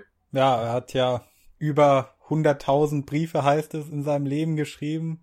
Ja, so ich- viel ich wette, wie vielleicht noch mehr- Voltaire. Ich wette, der hat einfach mehr äh, Wörter per Brief ausgetauscht als verbal mit anderen Menschen. Also das könnte ich mir wirklich vorstellen. Ja, Wobei ich den Verweis auf New York interessant finde. Also es gibt diese Auffassung davon, dass Lovecraft, dass einige von Lovecrafts Texten wirklich die großen Texte sind, die, die wegweisend für den Einfluss sind, den er später auf unsere Kultur gehabt hat. Die Farbe Ja. aus dem All ist ein Beispiel oder der Flüsterer im Dunkeln, die Berg des Wahnsinns, der Ruf des Cthulhu, diese ganzen äh, Alien-Geschichten sozusagen. Und alle diese Geschichten, alle seine großen Texte sind entstanden in der Zeit, als er New York wieder verlassen hatte. Also er Genau. stammt ursprünglich aus Providence, ist dann der Ehe halber mit Sonja Green, äh, einer ukrainischen Jüdin, die schon mal verheiratet war, äh, und nach Amerika, ich, glaub, ich weiß nicht, ob sie in Amerika geboren ist oder so eingewandert ist. Ähm, nun, auf jeden Fall hat er sie geehelicht, ist mit ihr nach New York äh, gezogen. Die Ehe allerdings hat nicht lange gehalten, was vor allem wohl auch an den finanziellen Engpässen lag, die die ähm, kleine Familie erdulden musste und die dazu geführt hat, dass Sonja zum Teil weit wegziehen musste, um, um Geld zu verdienen. Nur gesagt, es hat nicht gehalten und sozusagen in der gescheiterten Ehe nach Providence zurückgekehrt, äh, ausgebrannt, wenn man so möchte, äh, hat Lovecraft es trotzdem geschafft, seine größten Texte zu schreiben. Und ich denke, das ist ein äh, über die Literatur hinausreichender, interessanter Gedanke. Du meinst, weil er dann wieder in der Isolation war und erst in der Isolation seine, äh, sein, seine wirkliche Essenz gefunden hat? Ja, ich meine das auch ein bisschen einmal so und einfach auch aus dem aus dem Gesichtspunkt des Dramas des Lebens gesprochen. Also selbst wenn man am Boden liegt, selbst wenn man gescheitert ist mit allem, dann versetzt einen, dann gebietet einem das doch die Möglichkeit, in einen Seelenzustand versetzt zu werden, der von außergewöhnlicher, von außergewöhnlichem kreativen Potenzial geprägt ist. Und ich denke, da ist Lovecraft auch nicht der einzige, den man nennen könnte, der eben erst gerade nach schweren Schicksalsschlägen dazu in der Lage war, seine besten Werke zu vollbringen. Also ein klassischer, klassisches Beispiel aus der bildenden Kunst, der mir da einfällt, ist Francisco de, Francisco de Goya, der erst nach Oh, seiner ja. Taubheit seine besten Bilder gemalt hat. Und Mhm. äh, wie gesagt, das ist vielleicht für, für Menschen, die selbst in ihrem Leben schwere Schicksalsschläge zu durch, durchlaufen, aber von einem gewissen Talent durchzogen sind, ein Gedanke nicht aufzugeben und gerade aus dieser Situation noch Größe zu, zu ziehen und Größe zu schaffen. Ja, ja. Wobei Lovecraft ja seine eigene Größe auch nicht mehr erlebt hat, ne? Mhm. Lovecraft war ein Leben lang von Selbstzweifeln durchzogen. Ja, ja. Ich denke, Ich das hätte sich auch nicht gebessert, wenn er erfolgreich gewesen wäre. Wenn er wüsste, Also, dass heute, ich- heutzutage drei Internet-Dullis halt einen Podcast über ihn machen, ich glaube, die Selbstzweifel hätten ihn immer nicht, hätten ihn nie verlassen. Hm, Sprich denk- für dich mit den Dummies. Wenn, wenn, ja, ich denke, wenn Lovecraft es geschafft hätte, zu seinen Lebzeiten plötzlich zu Erfolg zu gelangen, dann wäre das vielleicht sogar ähnlich gelaufen wie mit Kurt Cobain, der darauf gar nicht klarkommen konnte, dass er durch den plötzlich gehen berühmt ist. Oder was? Vielleicht, also ich denke auf jeden Fall, es könnte so eine ähnliche Reaktion von ihm geben, dass er gar nicht begreift, was die Welt plötzlich in ihm sieht. Hm. Denn ja. Lovecraft hat auch sehr große Selbstzweifel, was man daran gemerkt hat, manche Geschichten, die er geschrieben hat, hat er gar nicht irgendwem gezeigt, sondern sind erst in seinem Nachlass wirklich an Leute geraten, die darin was gesehen haben, dass es dann veröffentlicht wurde. Und bei anderen Geschichten, die hat er zurück in die Schublade wandern lassen, nachdem er die erste Absage von irgendwem bekommen hat, ohne sie jemals wieder irgendwem anders einzureichen. Lovecraft hat sich von sowas ja auch stark beeindrucken lassen. Es war ja damals auch so das Gang und Gäbe, dass man halt erst eine Absage an eine Story gibt, damit einfach der Preis gedrückt wird. Dann, ja gut, geben wir die halt ein paar Taler weniger, aber dann nehmen wir sie auch. Also Aber das wäre Love, das wäre halt nie Lovecrafts Stil gewesen. So ein Verhalten kann Lovecraft nicht nachvollziehen, weil es gegen seinen persönlichen Ehrenkodex ver verspricht. Also so eine solche Technik hätte Lovecraft selbst nie angewandt. Und deswegen äh, fällt es ihm wahrscheinlich schwer, äh, davon auszugehen, dass andere Menschen es tun. Hm, ja. Ja, oder selbst wenn er es gewusst hätte. Also das ist auch dieses, also Wissen, aber anerkennen sind immer noch zwei verschiedene Sachen. Ja, ich denke, zu Lovecrafts äh, Charakter hat es gehört, als Gentleman davon auszugehen, äh, erstmal davon auszugehen, dass sein Gegenüber auch ein Gentleman ist. Und dass das nicht der Fall war, Kleiner Naivling, du. Na. ist nicht nur naiv, das ist, es ist auch naiv, aber Mhm. es ist auch, es ist auch ein gewisses Maß, in einem gewissen Maße ehrenhaft. Okay. Ja. Ehrenhaft. Gut. Kennt ihr eigentlich die Geschichte, wie Lovecraft zu ja, seinen ersten Kontakten in der literarischen Welt gekommen ist? Erzähl. Ich glaube nicht. Ich finde das unheimlich witzig, wie das passiert ist. Es gab damals, äh, also Lovecraft hat natürlich eine Menge Sachen gelesen und eine Sache, die er so ein bisschen wahrscheinlich aus masochistischen Gründen gelesen hat, war ein, ein äh, Magazin namens The Argosy. Also Argosy. Hm. Und darin hat immer mal wieder ein Autor namens Fred Jackson sehr kitschige Romanzen veröffentlicht.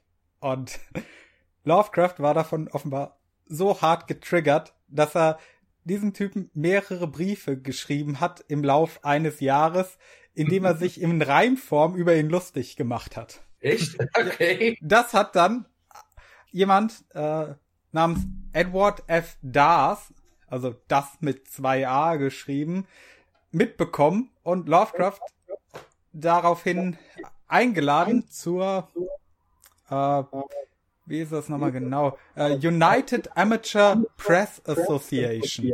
Hm. Blante, hast du gerade Lautsprecher an? Ich höre mich doppelt.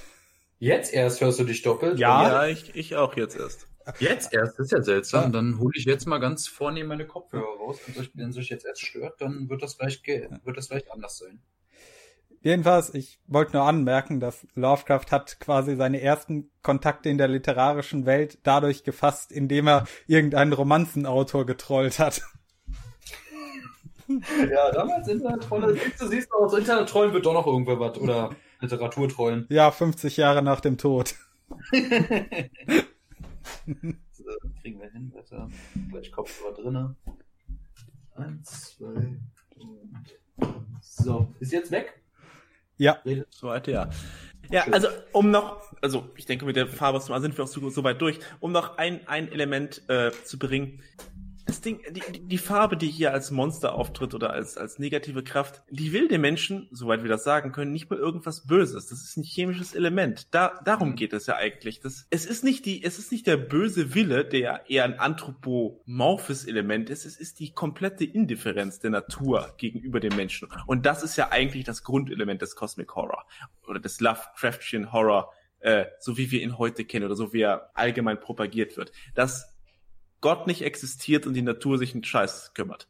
Das, es ist ja auch ein bisschen, die, es reflektiert ja auch wieder die Lebensgeschichte von von Lovecraft selbst äh, mit seinem Ende. Du lebst dein Leben und auf eines und eines Tages mutiert eine winzige Zelle in deinem Magen-Darm-Trakt und fünf Monate später bist du tot.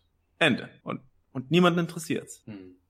Aber hattest du beim Lesen, also ich unterstreiche das, was du gesagt hast, aber hattest du beim Lesen nicht trotzdem auch so ein wenig das Gefühl, dass diese Farbe gerade wie Lovecraft es schreibt, dass sie trotzdem irgendwie eine Form von böser Persönlichkeit inne trägt. Ich meine, klar, das ist halt adaptiert dadurch, äh, dadurch, wie die Menschen oder die Opfer dieser Farbe es wahrnehmen. Aber äh, dass diese Farbe doch noch aus der menschlichen Perspektive irgendwie eine böse Charaktereigenschaft besitzt, also das habe ich immer noch, immer noch gehabt, wenn ich das gelesen habe, dass ich immer noch so das Gefühl habe, ähm, ja, so wie du es beschreibst, so Naturgewalt, okay, aber dass da immer noch äh, trotzdem so ein, eine eine böse Absicht drinsteckt. Dass, dass es halt so ein übernatürliches äh, Bewusstsein oder ein übernatürlicher Wille ist, der ähm, den Menschen äh, immer noch etwas Böses will. Also, also ich will, will jetzt nicht sagen, dass die Farbe unbedingt Bewusstsein hat, um Gottes Willen, aber teilt ihr dort meine Meinung, dass ihr trotzdem meint, dass diese Farbe trotzdem äh, dieses, diese böse Aura an sich hatte? Also ich würde zunächst mal die Ansicht teilen, dass die Farbe auf jeden Fall lebendige Charakterzüge hat. Mhm, genau, Vor allem, ja, wenn man gut. merkt, dass sie am Ende aus dem Brunnen aufsteigt, zurück mhm. ins All, aber gut, ich würde halt sagen, es ist ein bisschen wie die Frage, ist der Löwe für das Lamm eben der Böse, eben. weil es in seiner ja. Natur liest, das Lamm zu fressen. Ja, kommt nur auf die Perspektive an. Ich finde, du bist ein bisschen laut, Blante. Ich bin äh, laut. Ach, du ja, Scheiße. du könntest ein bisschen 20% leiser werden, aber. Ich bin dabei. Ähm, ähm, ja, also ich, ich habe letztens. Besser? Jetzt könnte es ein bisschen lauter werden wieder. äh, ich habe letztens von einer, ich weiß nicht, ob es eine Spinnenart war oder eine Ameisenart, von irgendeiner, einer, einer, einer, auf jeden Fall einer kleinen Tierart gehört, die von einer, von einer anderen Tier- oder Pflanzenart befallen werden kann. Und diese kleinere parasitäre Art dringt in das Gehirn dieser, dieser Insekten ein und, und, ja. und, mhm. äh, lässt sie zu zombieartigen Kreaturen werden, die ihrem, die ihrem, die ihrem Willen folgen. Oder den, den, den, den, den evolutionären Vorteil dieser parasitären Art dann, dann, dann dienen. Äh, ja, ich denke. Ja, erzähl weiter, sorry. Ja. Also ich meine, denke, da, da könnte man ja auch eine Perfidie drin sehen, aber das ist auch ein, ein völlig gedankenloser Prozess, der in der Natur vorkommt, der schrecklich anmutet, aber hinter dem letztlich kein böser Wille steckt, sondern einfach nur Vorteile zum Überleben, genauso wie es bei der Farbe sein könnte. Also es ist, denke ich, auch ja. stark die Frage, was wir daraus machen. An ja, einer genau. Stelle wird auch explizit gesagt, dass sich die Farbe von der Lebenskraft der Tiere und Menschen dort irgendwie zu ernähren scheint. Ja. Ja, ja, das ist, ist ja auch, ist ja auch genau die Sache. Ich meine, in der Natur, wenn man jetzt die Natur jetzt objektiv irgendwie betrachten würde, dann gibt's ja auch nicht sowas wie eine Moral oder Fairness. Dann gibt's halt nur äh, Frühstück, Mittag und Abendessen. Ja, dann gibt es Survival of the Fittest und äh, gerade erst wir Menschen, die sowas wie sowas Nerviges wie eine Moral oder Gedanken haben, ähm, die, die machen daraus erstmal so Konzepte wie gut und böse. Naja, auch unsere Moral ist ja nur ein Produkt der Evolution, um uns länger am Leben zu halten. Da gibt es mhm. auch nichts inhärent Gutes drin. Unsere Moral ist entstanden, damit wir besser zusammenleben können. Und wir können besser zusammenleben, weil das, oder das ist, der Sinn davon ist, dass es uns länger am Leben hält. Mhm. Das ja. ist ja die, das ist ja wieder grundsätzlich nietzscheanische Erkenntnis. Es gibt nichts Gutes auf der Welt oder Schlechtes. Es gibt nur Dinge, die dem Leben dienen. Mhm. Und ich finde besonders den Gedanken interessant, dass es offenbar Dinge gibt, die den Le die dem Leben dienen, indem sie dafür sorgen, dass der Mensch seine Natur vergisst, seine eigentliche. Ja. ja. Ja, ja, Hattet ihr schon die Parallele zur Radioaktivität beziehungsweise? Äh, ja, ja, haben wir angesprochen. Ja, okay, gut, alles klar, dann fertig. Gut. Gut, ähm, dann könnten wir auch, äh, denke ich, weitermachen. Also Äh, ich würde gerne zum Abschluss der Geschichte noch ein Zitat anbringen. Natürlich. Sorry. ja, jetzt. Ja. ja. Gut. Mehrere Sekunden lang wagte niemand auch nur zu atmen. Dann verdeckte eine dunkle Wolke den Mond und die Silhouette der um sich schnappenden Äste verblassten. Da schrien alle erschrocken mit heiserer Stimme auf. Mit dem Mondlicht war das Grauen keineswegs verschwunden, denn in diesem Augenblick tiefster Dunkelheit sahen alle Anwesenden in der Höhe der Baumkronen tausende winzige Punkte eines schwachen und unheiligen Lichtes tanzen, jeden Ast wie Elmsfeuer umgebend oder wie die Flammen, die zu Pfingsten auf die Häupter der Apostel herabkamen. Es war eine ungeheuerliche Konstellation widernatürlichen Lichtes, wie ein übersättigter Schwarm von Glühwürmchen, die sich von Leichen genährt haben und nun teuflische Sarabanden über verfluchten Sümpfen tanzen. Und dieses Licht war von jener namenlosen, fremdartigen Farbe, die Amy mittlerweile kannte und fürchtete. Die ganze Zeit über nahm der phosphoreszierende Lichtstrahl aus dem Brunnen an Helligkeit zu und erfüllte die dicht zusammengedrängte, dicht zusammengedrängt stehenden Männer mit einem unheilvollen und abnormem Gefühl, das alles Vorstellbare weit übertraf. Es strahlte nicht mehr aus dem Brunnen, es ergoss sich daraus, und der formlose Strom unbeschreiblicher Farbe schien geradewegs gen Himmel zu fließen. Ich führe die Stelle gerade mal an, weil ich finde, sprachlich ist diese Stelle einer der Höhepunkte von Lovecraft. Hm. Ja, ja. Es ist halt dieses Klass Kl äh, klassische Element, also zum Beispiel die äh, teuflischen Sarabanden über verfluchten Sümpfen, diese, also dieses ja. wahnsinnig dick aufgetragene, mit Adjektiven voll gepfropfte und, und absolut ungängigen Wörtern angereicherte äh, äh Beschreiben einer Situation. Also ich, das ist jetzt speziell Lovecraft und normalerweise würde man die, die, den, den Leuten sagen, dass sie das nicht machen sollen. Also wenn man in eine Literaturschule geht, dann ist das eher, mhm. äh, wird das, also wir werden die Leute eher entmutigt, das zu tun. Ich finde persönlich, das ist aber gar nicht so der schlimmste Aspekt bei Lovecraft. Damit kann ich ganz gut leben, weil das ihn herausstellt unter allen anderen Autoren. Das ist so eine Art äh, Eigenheit, mit, mit, mit der ich ganz gut leben kann. Also in manchen Geschichten ist es wirklich nimmt es die, die Wendung ins Lächerliche. Wie gesagt, ich sage immer das, das stygische Platschen oder sonst irgendwas, wenn es, also wenn es dann. Hätte noch einmal zyklopisch sagen müssen, dann ja, genau, also, also wenn die, wenn die Beschreibung dem, was beschrieben wird, einfach, einfach einen Pathos verleiht, der nicht gerechtfertigt ist, dann, dann nimmt es den Zug ins Lächerliche. Aber ansonsten finde ich diesen Aspekt, der jetzt gemeinhin von, von der Literatur kritisiert werden könnte, eigentlich als das ist durchaus charmante mhm. Besonderheit von Lovecraft. Also das ist zumindest eines, ein Aspekt, der mich nie so sehr gestört hat wie seine fehlende Subtilität. Ja, also, Subtilität meinst du, dass er seine eigenen Stories eigentlich schon äh, auf den ersten paar Seiten schon spoilert und dann im Grunde du eigentlich schon weißt, worauf es hinausläuft? Ja, also viele dieser Elemente, dass er einfach nichts, nichts, er ist nicht gut darin, die Ambiguität stehen zu lassen. Er muss das immer so ein bisschen überdeutlich beschreiben alles. Wir werden das ganz gut, denke ich. Weil er seine eigenen Leser für so dumm hält? Ja, also er traut, das ist halt, das ist, das ist Schriftstellerkrankheit. Jeder Schriftsteller wird irgendwann vor das Problem gesetzt, e, etwas entscheiden zu müssen, ob er etwas deutlicher beschreibt oder weniger deutlich. Und mhm. ich sage immer weniger deutlich, dann verliert man besser 80 Prozent der Leute, die es, die es äh, nicht verstehen, aber man gewinnt 20 Prozent der Leute, auf die es wirklich ankommt, die deine Literatur zu schätzen wissen. Also immer also niemals dem Bauerntrend nachgeben. Immer, immer meinen, dass man aristokratische Leser hat. Das ist mein Ratschlag, ja. Ja, kommt drauf an, was man als Autor erreichen will. Wenn man halt das ganze ja, Geld haben möchte, wenn man das ganze Geld haben möchte und die, Gau die Bauern dein, dein Buch kaufen sollen, damit du dir dein, keine Ahnung, dein Porsche kaufen kannst, ne? Dass ich mit solchen Gedanken überhaupt konfrontiert werde, ja. Nee, nee, aber... nee, nee, nee. ja. Ja, okay, gut. Ja, gut.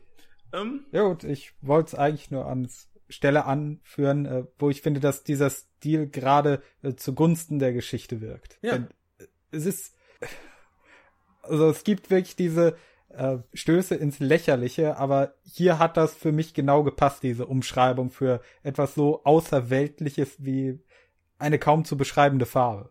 Mhm. Ja, genau. Ich meine, äh, kurz mal, wenn ich noch was Abschließendes sagen kann, das ist halt immer die Sache, wenn du irgendwen kennst, der Lovecraft nicht kennt, dann ist es immer ein bisschen schwierig, so kosmischen Horror zu beschreiben, was das ist. aber ich komme dann immer ganz gerne mit der Farbe aus dem All, dass da eine Farbe beschrieben wird, die es nicht gibt. Und dann rattert's kurz bei den Leuten und dann so, ja, hä, wie jetzt? Ja, bitte, da hast du's. Das ist es. Gut. Das, Gut. Als nächstes der Flüsterer im Dunkeln, oder was steht auf der Liste? Ja, der Flüsterer und ich würde kurz fünf Minuten Pause machen. Okay. Mein Trinken ist schon wieder leer. Oh ja, Wunderbar, dann treffen wir uns in fünf Minuten wieder. Ja. Alles klar. Und damit endet dann auch der erste Teil dieser Folge, die mal wieder viel zu lang geworden ist, weswegen wir sie für Enke aufspalten mussten. Ich hoffe, ihr hattet Spaß beim Zuhören und wenn ja, dann hört man sich wieder im zweiten Teil, in dem es um drei weitere seiner Geschichten gehen wird. Bis dann.